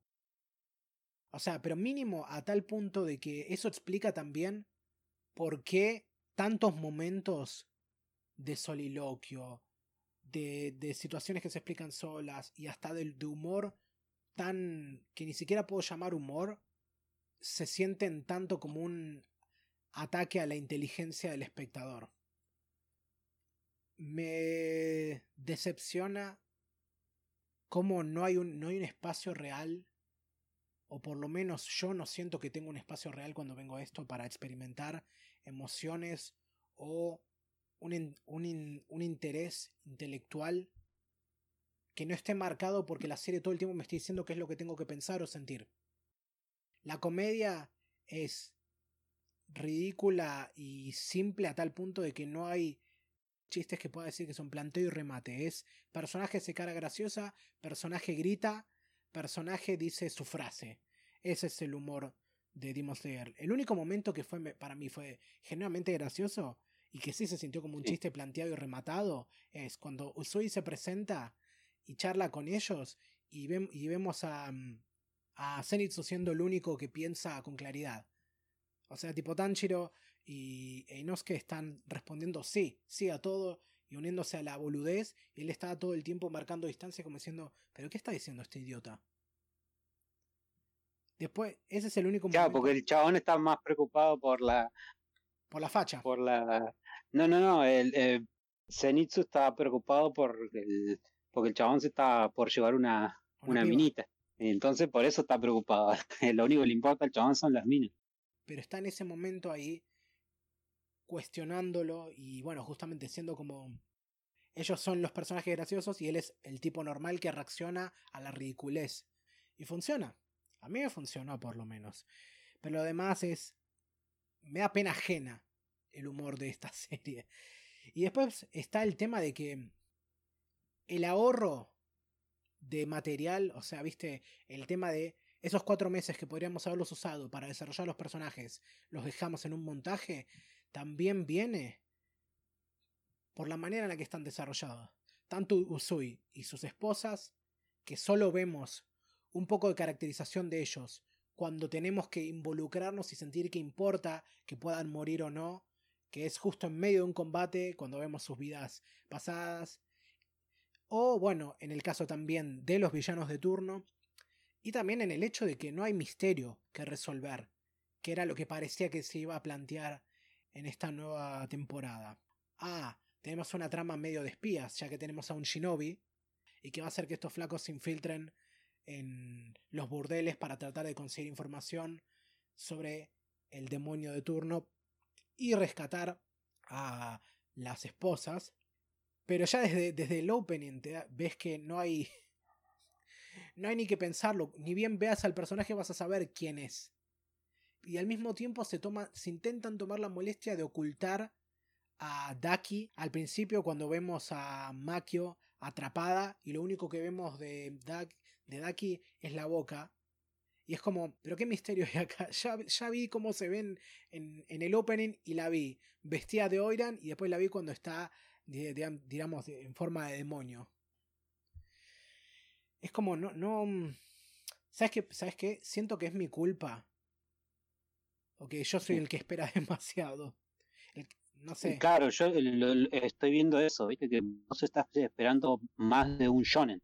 Un shonen no sea shonen.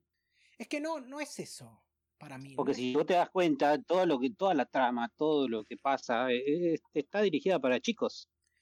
O para jóvenes. No, pero los chicos, pero Una persona grande o adulta no, no, no, no, no va a empatizar con, con lo que le pasa a, a los chicos. Bueno, yo no coincido con eso último. Como gente ya crecida, tenemos mucha más capacidad para empatizar, porque nosotros ya pasamos por esas etapas. Y no es que no pueda empatizar con, con eso. Yo sí puedo. Lo que me pasa es... No trates al público de boludo. Eso es lo que me molesta. Y justamente me molesta más cuando se trata de una serie que es más juvenil o incluso más infantil. Mientras menor sea el público al que está destinado, más escrutinio tiene que haber porque justamente es un deber importante saber qué es lo que los chicos están viendo y por qué es que les estamos dando esto. Eso es una discusión para otro día, obviamente no quiero perder mucho tiempo en ese aspecto. Pero es, yo no siento que estoy exigiendo demasiado, yo siento que yo simplemente pido un mínimo de sustancia. No me des un arco completamente. No me des un arco complejísimo para un personaje, pero dame uno. Eso es lo que digo. dame algo que, que me permita involucrarme más allá de decir, oh, mira qué lindo los fuegos artificiales. Eso es lo que hace que la experiencia se vuelva mediocre para mí. Es. Yo, yo siento que podría apreciarlo más si, si pudiera involucrarme de forma sincera, emocional e intelectualmente con la serie. Pero todo el tiempo. Claro, eso es lo, que yo, lo que yo veo en la, en la serie, en, la evolución de Tanjiro, el, el arco de su, de su hermana, de su mejora como personaje, de buscar siempre hacer algo bien para, e, para ella, ¿entendés? Sí, sí, eso está bien. Capaz que lo estoy viendo mal o no sé, eso es lo que, eh, lo que, veo yo. Ah, lo que está escribiendo es la clave, es el incidente incitador. Pero. Claro, eso va avanzando porque vos ves que mm, eh, Tanjiro va mejorando la respiración, que Nezuko eh, va mejorando su habilidad de demonio, ¿entendés? Bueno, y eso se ve. Nezuko tampoco no tiene tanto que masticar para mí. De hecho, me parece el personaje más desaprovechado que hay. Sobre todo porque hasta te diría, mira, ni siquiera puedo decir que es un personaje, honestamente. Honestamente me ¿Por qué? Nezuko es, es casi exclusiva. Yo la veo como un como una como un Robin lo veo yo. Un Robin. Porque también ayuda al protagonista. Sí, pero ayuda sin la ayuda de ella pero ayuda de un modo que es extremadamente mecánico y útil a la trama. Ella aparece a protegerle el momento justo en el que él la, la, necesita y no en ningún otro momento. Y después tal vez hay algún otro problema, pero eso se resuelve con otra conveniencia. El problema que tengo con Nezuko es que es un personaje que no tiene mm, su propio arco ni tampoco nada que la agarre porque ella es solamente la víctima. Ella solo está ahí para motivar a nuestro protagonista. Ella es el McGuffin en algún punto. Y que, que esté hecho justamente con un personaje que esencialmente es una persona es lo que hace que también me moleste muchísimo, porque está ahí para ser esencialmente también la mascota, y esa es la gracia que también que tiene, aparte de ser como un arma secreta cuando conviene. Porque me frustra también el hecho de que es una decisión extremadamente deliberada, considerando que tenemos un montón de demonios que claramente mantienen, retienen su inteligencia o incluso son extremadamente inteligentes, y en cambio ella tiene que ser, diríamos, un animal. Y bueno, justamente también te deja con un gusto medio raro el hecho de que de los cuatro protagonistas, justo la mujer sea casi como la mascota de ese grupo. Pero... Mm, claro, pero también es la motivación. Sí, pero me deja con sabor a poco. Me, gusta, me hubiese gustado que, no sé, tenga un poco más, algo. Porque ocurre hasta de la misma manera cuando justamente arranca la historia y la gracia de ver a la familia Camado ahí es, jajaja, ja, ja, miren todos, feliz, feliz, feliz, la, la familia perfecta. El drama ataca y ahí tenemos nuestro incidente incitador y nunca tuvimos, nunca tenemos un momento para encariñarnos, o por lo menos yo nunca tuve ningún momento para encariñarme con Nezuko, más allá del hecho de es la hermana y es la víctima por el simple hecho de ser la víctima.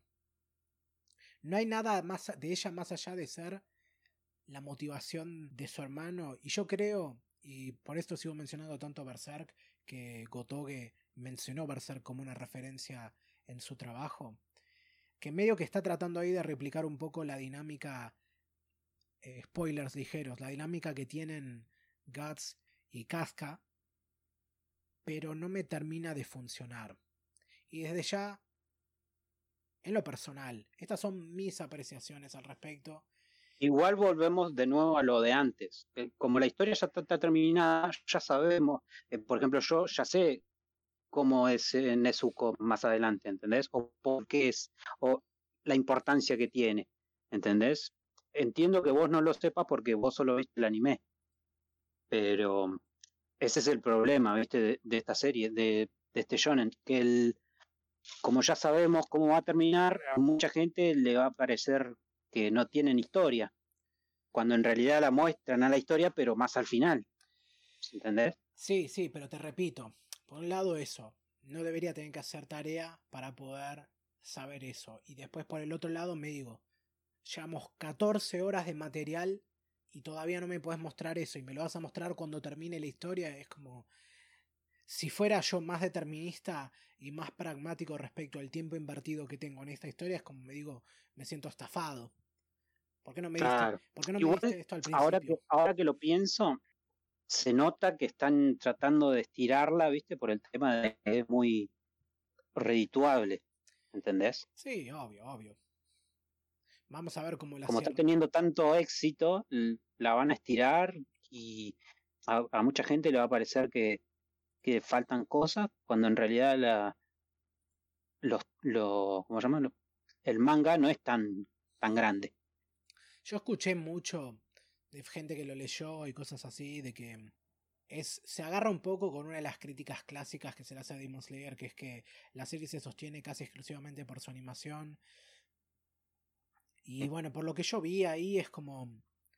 También parece que mucha gente, o es lo que yo escucho, también reclama que es como que el anime en muchos sentidos es hasta mejor que lo que es el manga, que expande, complementa y mejora cosas que estaban en la historia. Y por ejemplo, una, una que vi y es muy notoria, desde cosas tan simples como... Bueno, no tan simple, pero desde cosas clave como puede ser la pelea esta contra el demonio que tiene los, los tamborcitos y, tiene la, la, casa que cambia de dirección y todo. Y por ejemplo, vos ves el paneleo que hay en el manga y tipo dura solo un par de paneles, una hoja. Y en el anime justamente se tomaron todo el tiempo para crear una escena bien tensa y con mucho dinamismo.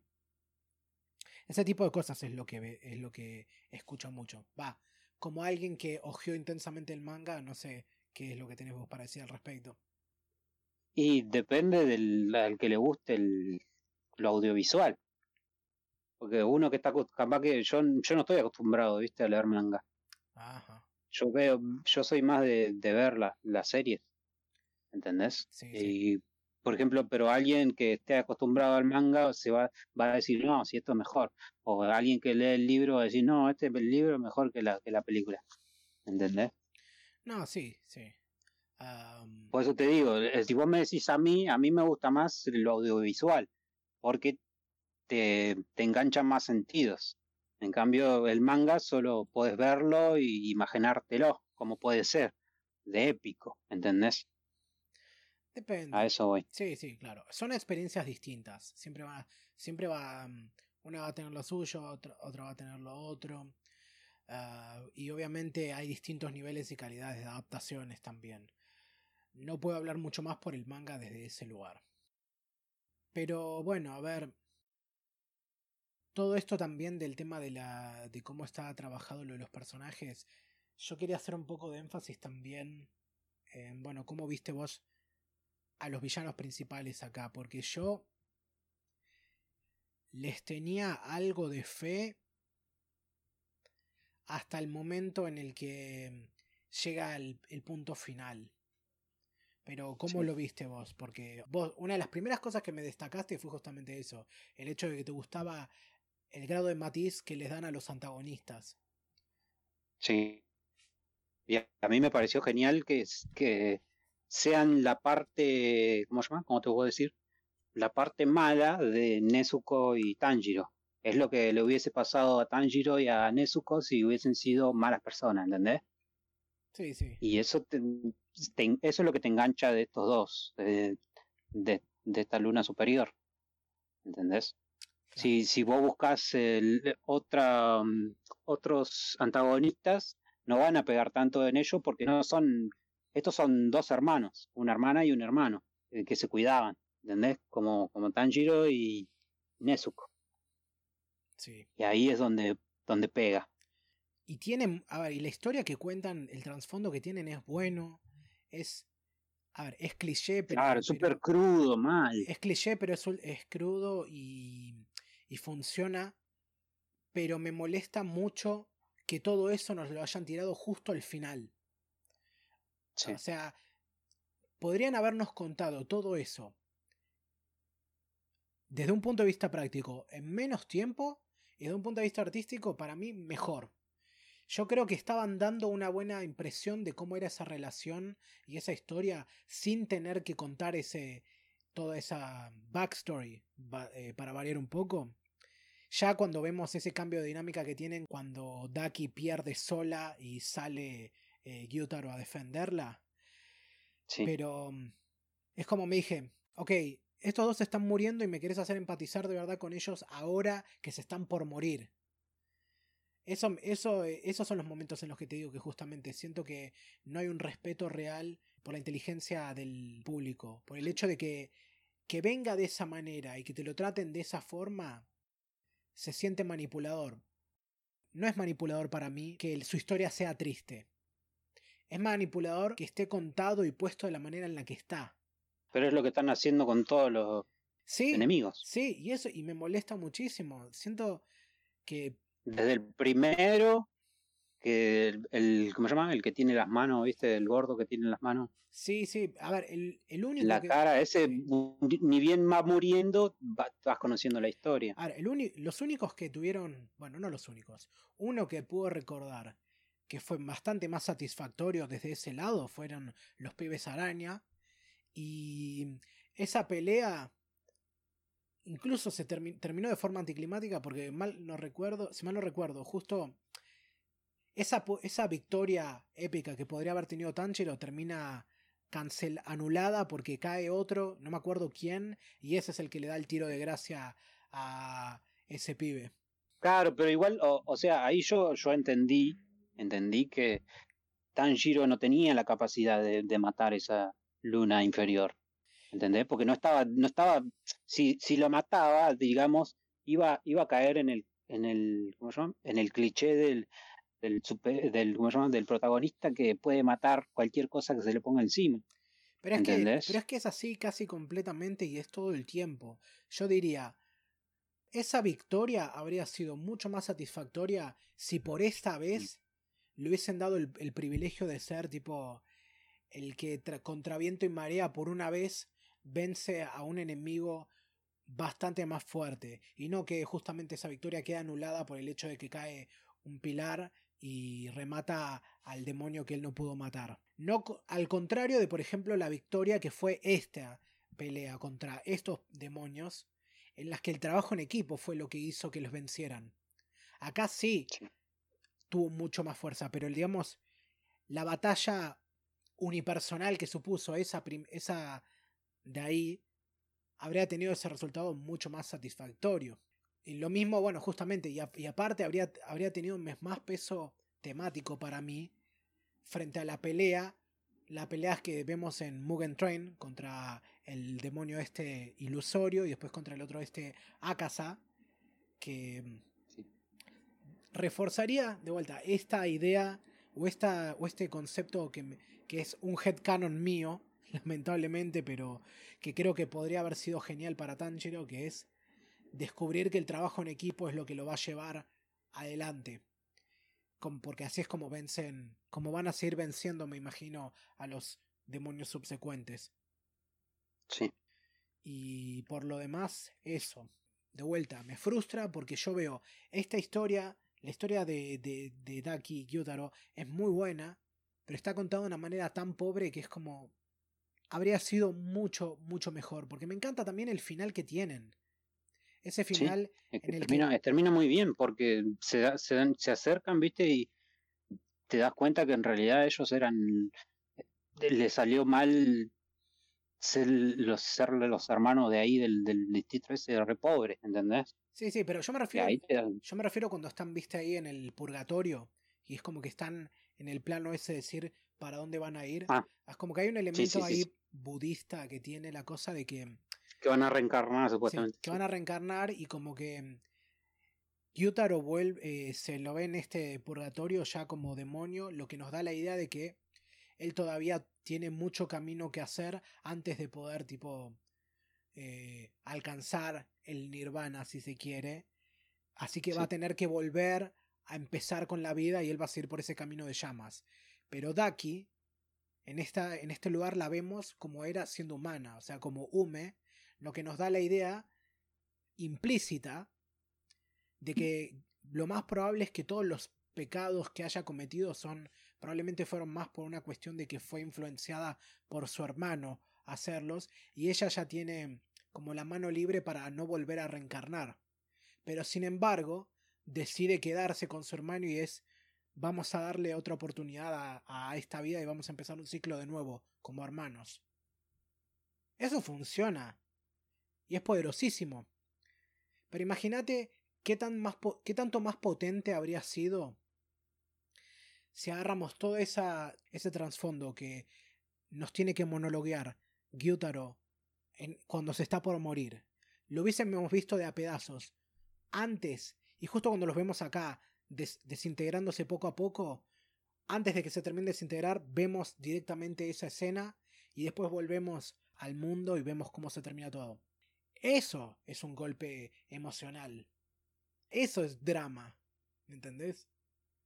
Claro, yo no, no, no, lo veo así, yo, porque si te das cuenta, eh, si seguís la historia de, ¿cómo se llama?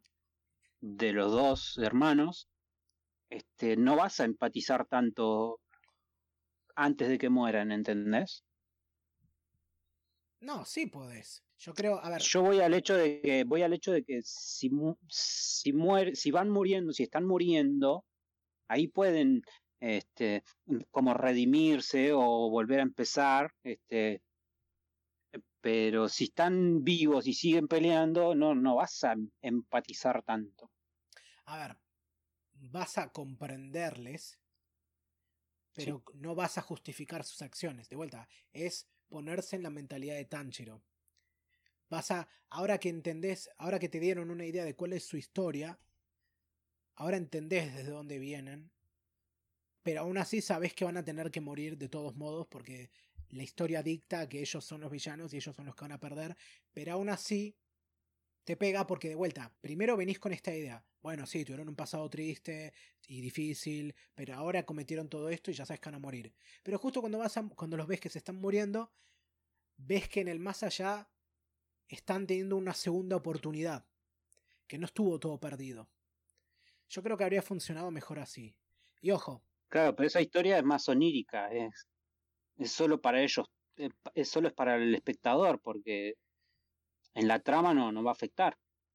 Sí, afecta la trama en cuanto a cómo está contada y en cuanto a cómo vas a experimentar la cosa. Sí, obviamente es más para el espectador, es para el espectador, no es tanto para los protagonistas, pero los protagonistas también lo pueden tener, pero a ver, los que viven el viaje em, emocional son los espectadores. Justamente ese es el punto, eso es lo que se comunica. Ahora, vengo hablando mucho en estos términos y quiero aclarar desde ya que no estoy tratando de posicionarme en un lugar de decir así es como se tiene que hacer esto, así es como se tendría que hacer lo otro. No pretendo ser un mejor escritor que Gotoge, ni los editores, ni ninguna otra persona. Yo simplemente digo cosas que a mí me parece que podrían haber funcionado. Cosas que pienso serían buenas sugerencias o una alternativa. Pero bajo ningún concepto estoy tratando de decir que yo podría escribir algo mejor que Demon Slayer, o que yo puedo corregir, entre comillas, Demon Slayer.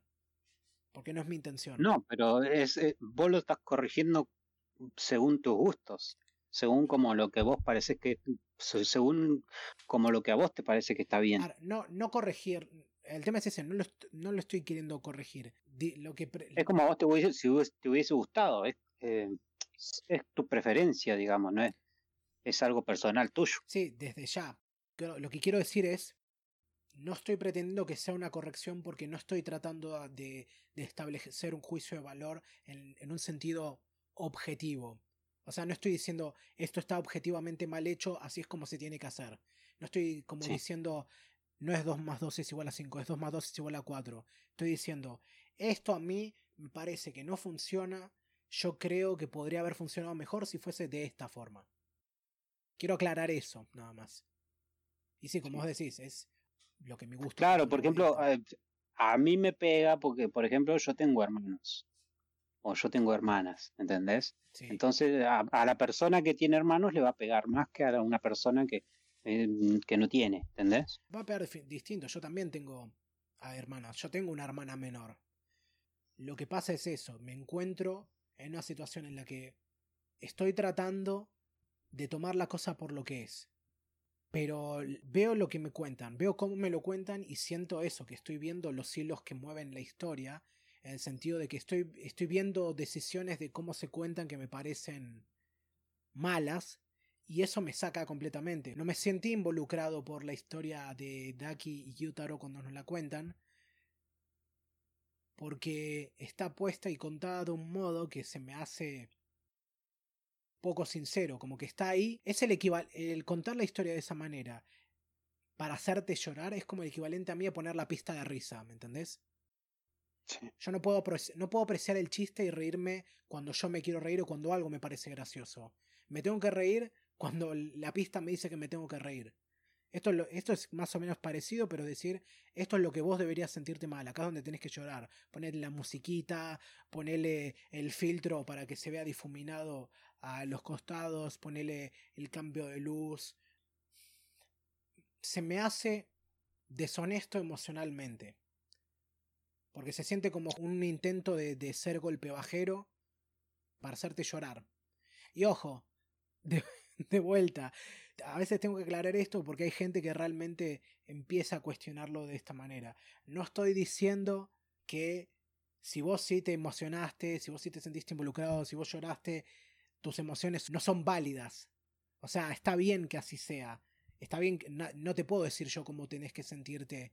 Es lo que, a, lo que a vos te pasa. Yo simplemente estoy contando qué es lo que yo sentí y por qué no me transmitió eso. Pero es que la mayoría de los de los fanáticos del anime van a estar de acuerdo con vos, porque son gente que tiene mucha experiencia y tiene mucho anime encima, ¿entendés?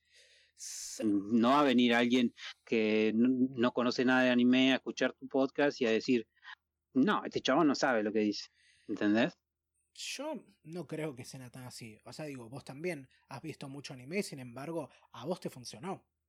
Y eso no quiere decir que... Sí, pero no me considero un experto, no me considero un, crítico de...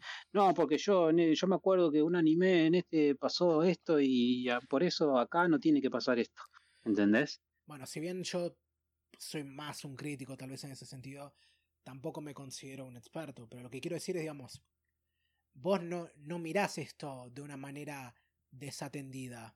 Vos te involucrás en esto. Y lo claro, más emocional. No, pero te involucras emocionalmente, lo, lo experimentás. Y, a ver, es lo que sentís.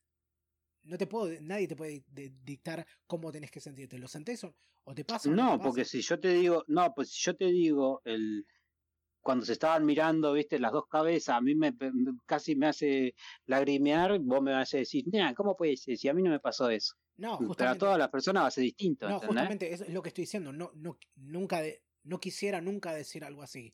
Es lo que estoy tratando de decir. Me parece, bueno, si a vos, si a vos te pasó, perfecto, me parece bien. A mí casi que me llega, o sea, me estaba llegando hasta que nos mostraron el flashback. Sí.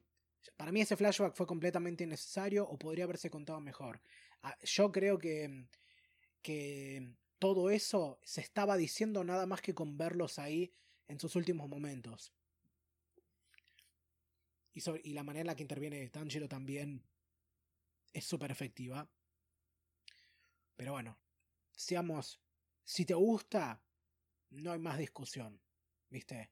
Lo puedes, intelectualizar todo lo que quieras, pero cuando ya puedes decir me gusta, no me gusta o cualquier cosa entre medio, ya ahí la discusión se terminó. O sea, se terminó en el sentido de es lo que vos vivís, es tu experiencia. Yo nada más me encuentro con este problema de que mm, mi experiencia viendo Demon Slayer es que siento que a medida que avanzo, siempre veo que la historia para mí da un paso para adelante y dos pasos para atrás cada vez que, que creo que va a pasar algo interesante. Y hace que, y a ver, la voy a seguir viendo porque por un lado, porque ya invertí tanto tiempo que quiero saber cómo termina de algún modo. Por el otro lado, porque no voy a negar que es interesante formar parte del discurso mientras está en, boca de todos. Por el otro lado, por supuesto, por los clics. Hay que sincerarse en esas cosas. Y después porque, no sé, creo que de algún modo todavía voy a seguir buscando ese unicornio quiero creer que va a llegar un momento en el que tipo me va a hacer clic la cosa y me va a decir, sí, eso fue bueno. Quiero creer. Claro. Sí, sí, sí. Yo lo, lo que, lo que más busco, digamos, es que tenga la, misma animación y que se siga pegando como te sigue, como te está pegando, como, como me está pegando ahora, ¿viste? Sí, sí. Si, si busco más de eso, sé que lo voy a encontrar, así que. Está bien. Bien, bueno, me alegra, me alegra por sobre todo saber que te, viene, que te gusta y que te viene gustando.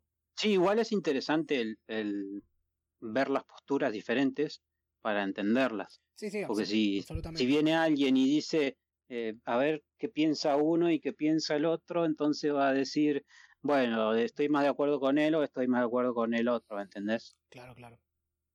Me parece perfecto. Está bueno eso. Sí, sí.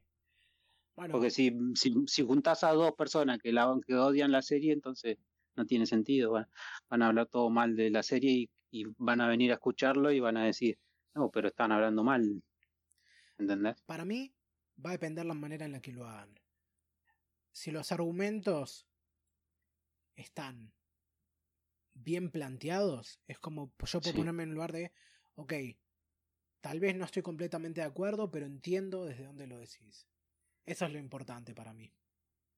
Sí, igual el, el argumento no, no siempre tiene que ser eh, correcto.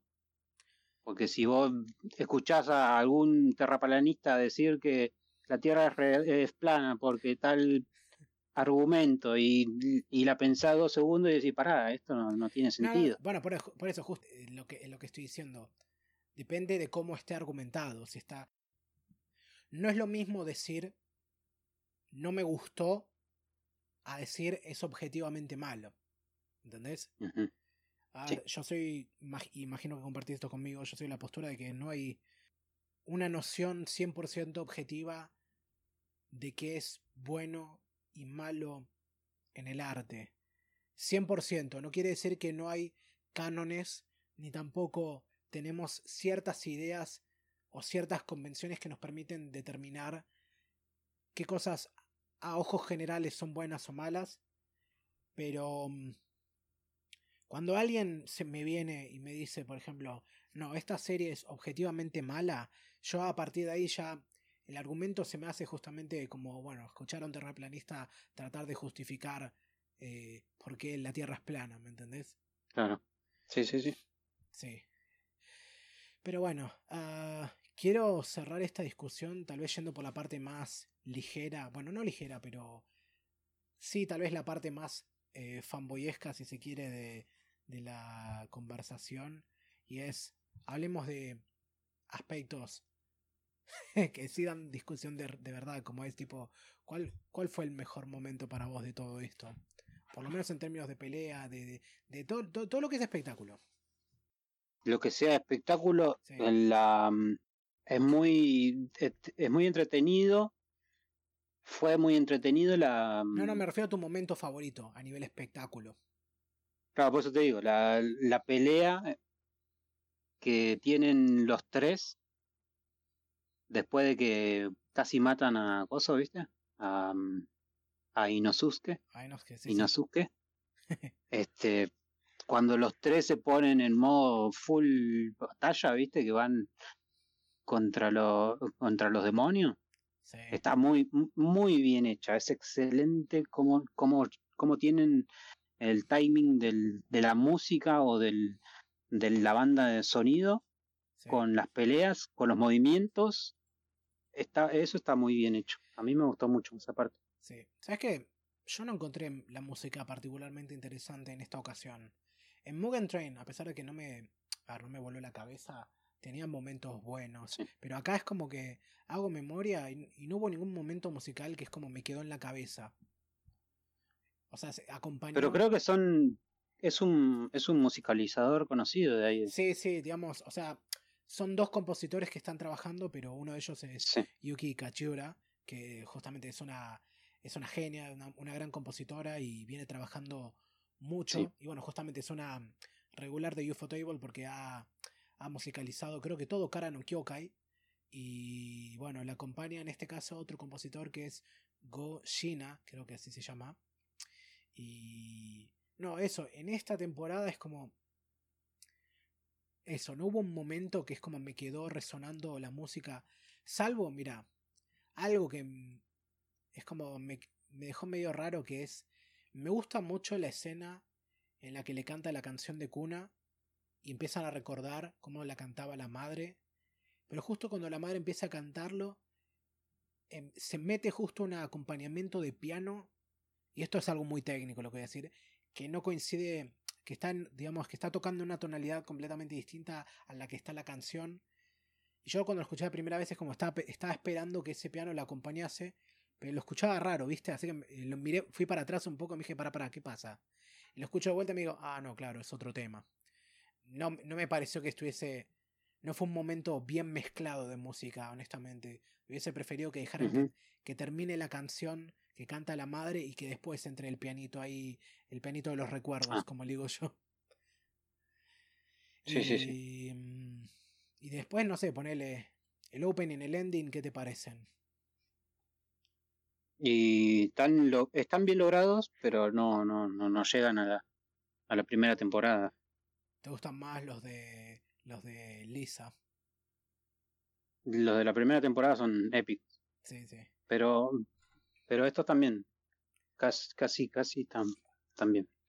Sí, no me, a mí no me cerraron en cuanto a que no terminan de, no terminan de pegar mucho con la onda que tiene toda la temporada. Es como que es muy, es muy alegre para todo lo que, para todo lo tenso que viene en, el, en toda esta trama, así que Claro, por ejemplo, el, el de la, la, de la primera temporada, por ejemplo, yo la, la, escuchaba hasta en Spotify.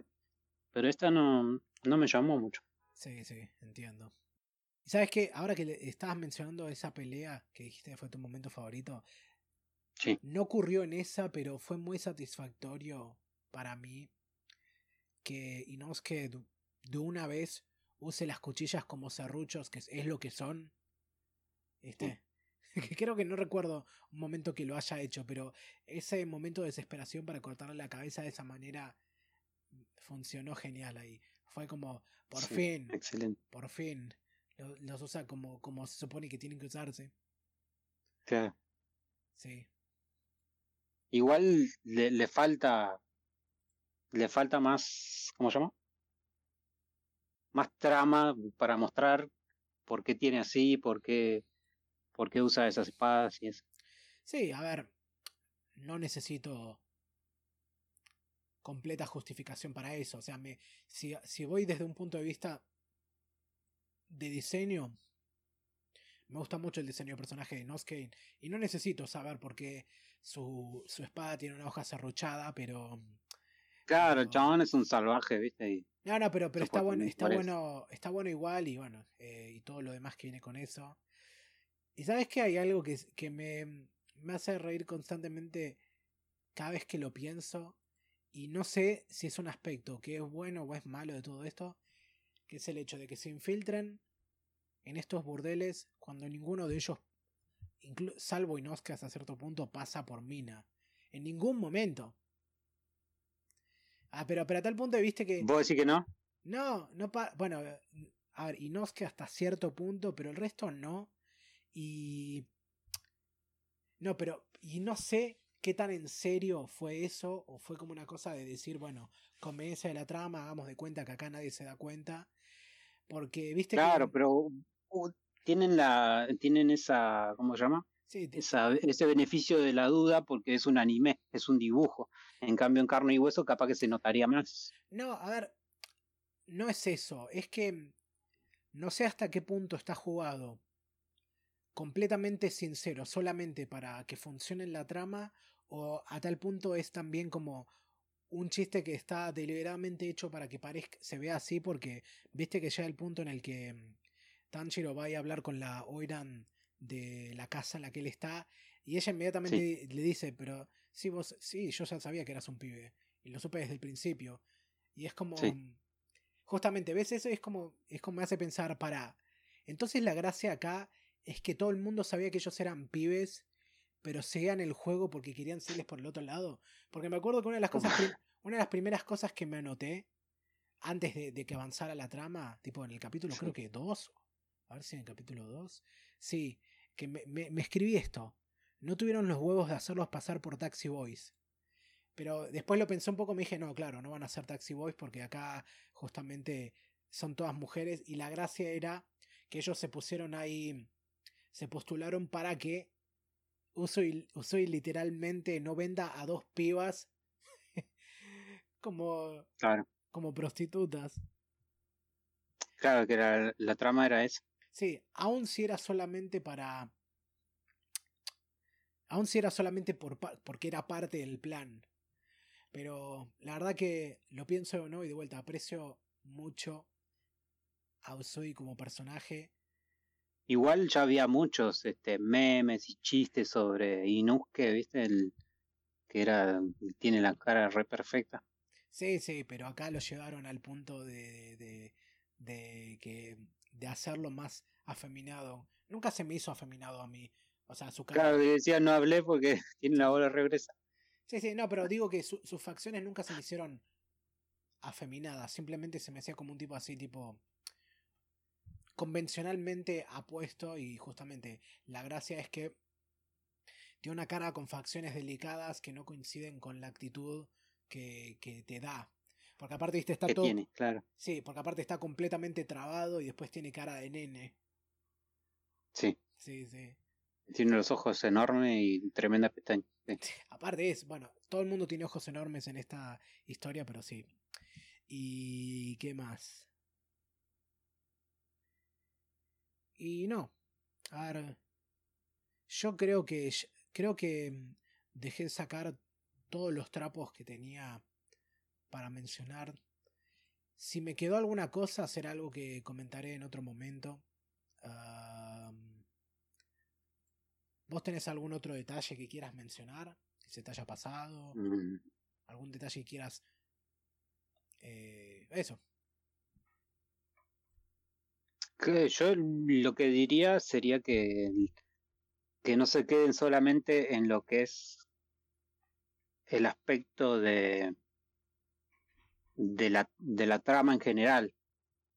Porque cada, cada capítulo tiene su, su momento y, y está, está muy bien contado. Necesitan, necesitan.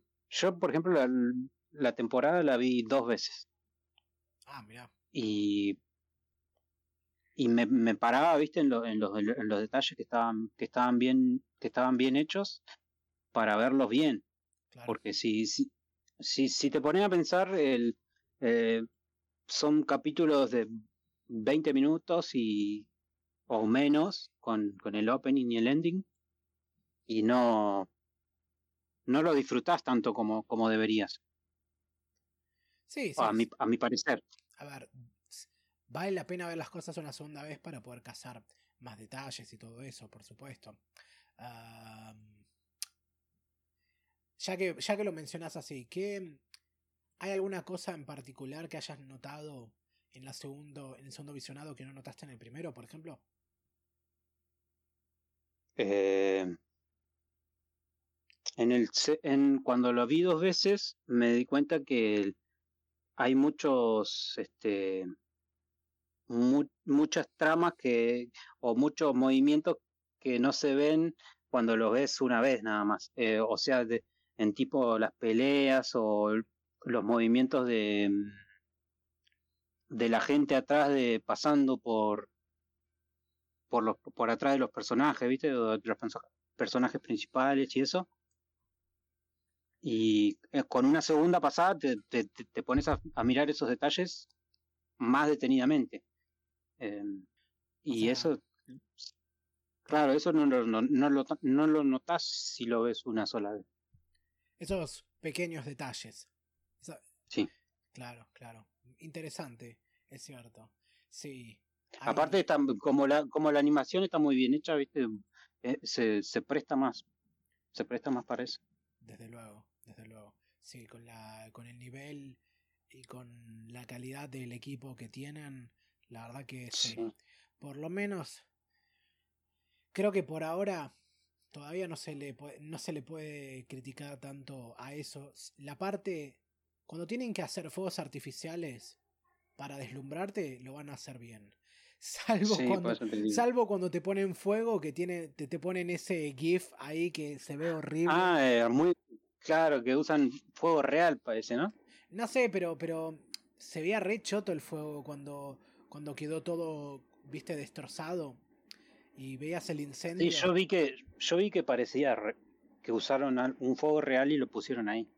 Sí, se veía como muy mal, digamos, la composición estaba muy mal hecha. Para mí se veía como, como un fuego mal renderizado, viste. Como que no, mm, como que no estaba ahí del todo. Ah, tal vez estoy usando mal los términos, me disculpo por mi ignorancia. Uh, como digo, eh, cualquier persona que sepa es bienvenida a corregirme en ese aspecto, pero si queremos sonar más pedantes todavía, podemos encontrarle fallas a la animación, incluso en Demon Slayer, como es por ejemplo algunas de las escenas, no sé si notaste, cuando algún personaje está corriendo o, o, lejos de la cámara o acercándose a la cámara, que ves que está haciendo el movimiento de correr pero no avanza. Tipo cuando mm, cuando, ¿cómo se llama? Cuando Inosuke y Zenitsu caen ahí en la pelea con Usui contra Daki y Tanjiro agarra la caja y se escapa y dice, síganlo ustedes. Y ves esa toma, va, ese plano en el que cambia la cámara y te enfoca justamente a Tanjiro gritando eso mientras va corriendo y lo ves haciendo el movimiento de correr pero no avanza. Claro, como, como corriendo en un loop. Sí, sí, corriendo en un loop, pero nunca gana distancia. Mm. Cosas que pasan a veces, pero bueno, ¿viste? hasta, hasta la producción más grande a veces tiene un momento así. Claro, no se pueden, no se pueden permitir todo. Sí, absolutamente. y bueno, yo diría que con esto ya podemos dar las reflexiones finales sobre la cosa. Ah, si, ¿Qué es lo último que querrías decir sobre la segunda temporada de Demon Slayer? Mi reflexión sería que la vean. Está muy, está muy bien, aunque me diga que no, pero es sobre gustos. Si te gustan los shonen y te gustan eh, las peleas y los, los, poderes altos, la tenés que ver sí o sí. Sí, y si no te convencemos después de dos horas de charlar y spoilear todo, te devolvemos tu dinero. Claro. sí, yo. A ver, me expresé más que suficiente respecto a qué es lo que pienso y por ahora lo mantengo. Yo voy a seguir viendo la serie. Yo voy a seguir diciendo que voy a darle siempre más poder y más y no voy a y nunca voy a digamos a criticar a alguien porque le guste la serie y si la disfruta que la siga disfrutando. Yo no encuentro mucho para disfrutar y y me encuentro siempre decepcionado por el hecho de que veo más potencial en esta historia del que realmente se explota, pero aún así voy a seguir viendo, aunque sea si tal vez en algún punto termino de encontrar algo que me termine funcionando, aun si tal vez llego al final y, y no me gusta del todo. Espero que tenga algo de sentido eso que dije para ustedes. Y a mí también lo que me gustaría decir es que, que se permitan leer el manga eh, a pesar de que todavía no salen el, los, los siguientes arcos. Porque es interesante seguir la historia y también ver cómo la van animando o cómo, cómo, la, cómo la van adaptando. Así que está bueno que se spoileen con, con el manga. bueno, está bien, vamos a tenerlo ahí. Ahí ya tenemos más justificaciones para poder leer el manga, como suele ser. Y bueno, yo diría que hasta ahí vamos a llegar en la tertulia de hoy. Así que por supuesto, gracias Emma por acompañarme. La verdad que fue muy amena la charla que tuvimos al respecto. Yo creo que gané bastantes cosas con tu, con tu perspectiva. Gracias, gracias a vos por, por, eh, por invitarme. Nada, por favor. Y bueno, espero que en algún momento no sea la última vez esta que nos veamos. Tal vez aunque sea para una tercera parte de esto. Veremos qué, qué ocurre ahí. Para un shonen bien normie.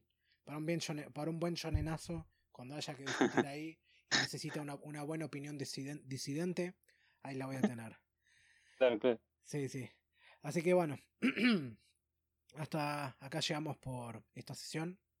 Les recuerdo que además de YouTube, estoy en Spotify, Anchor, eBooks, Google Podcast, Apple Podcast y otros servicios de streaming, así como también en Instagram, donde posteo novedades y avisos en caso de algún problema. Y si crees que lo vale, una donación vía cafecito siempre ayuda, o vía PayPal también si estás en el exterior, pues este proyecto se sostiene en parte gracias al aporte de oyentes como vos. Ah, like and subscribe, eso también sirve. Y por supuesto, gracias por escuchar. 拜拜。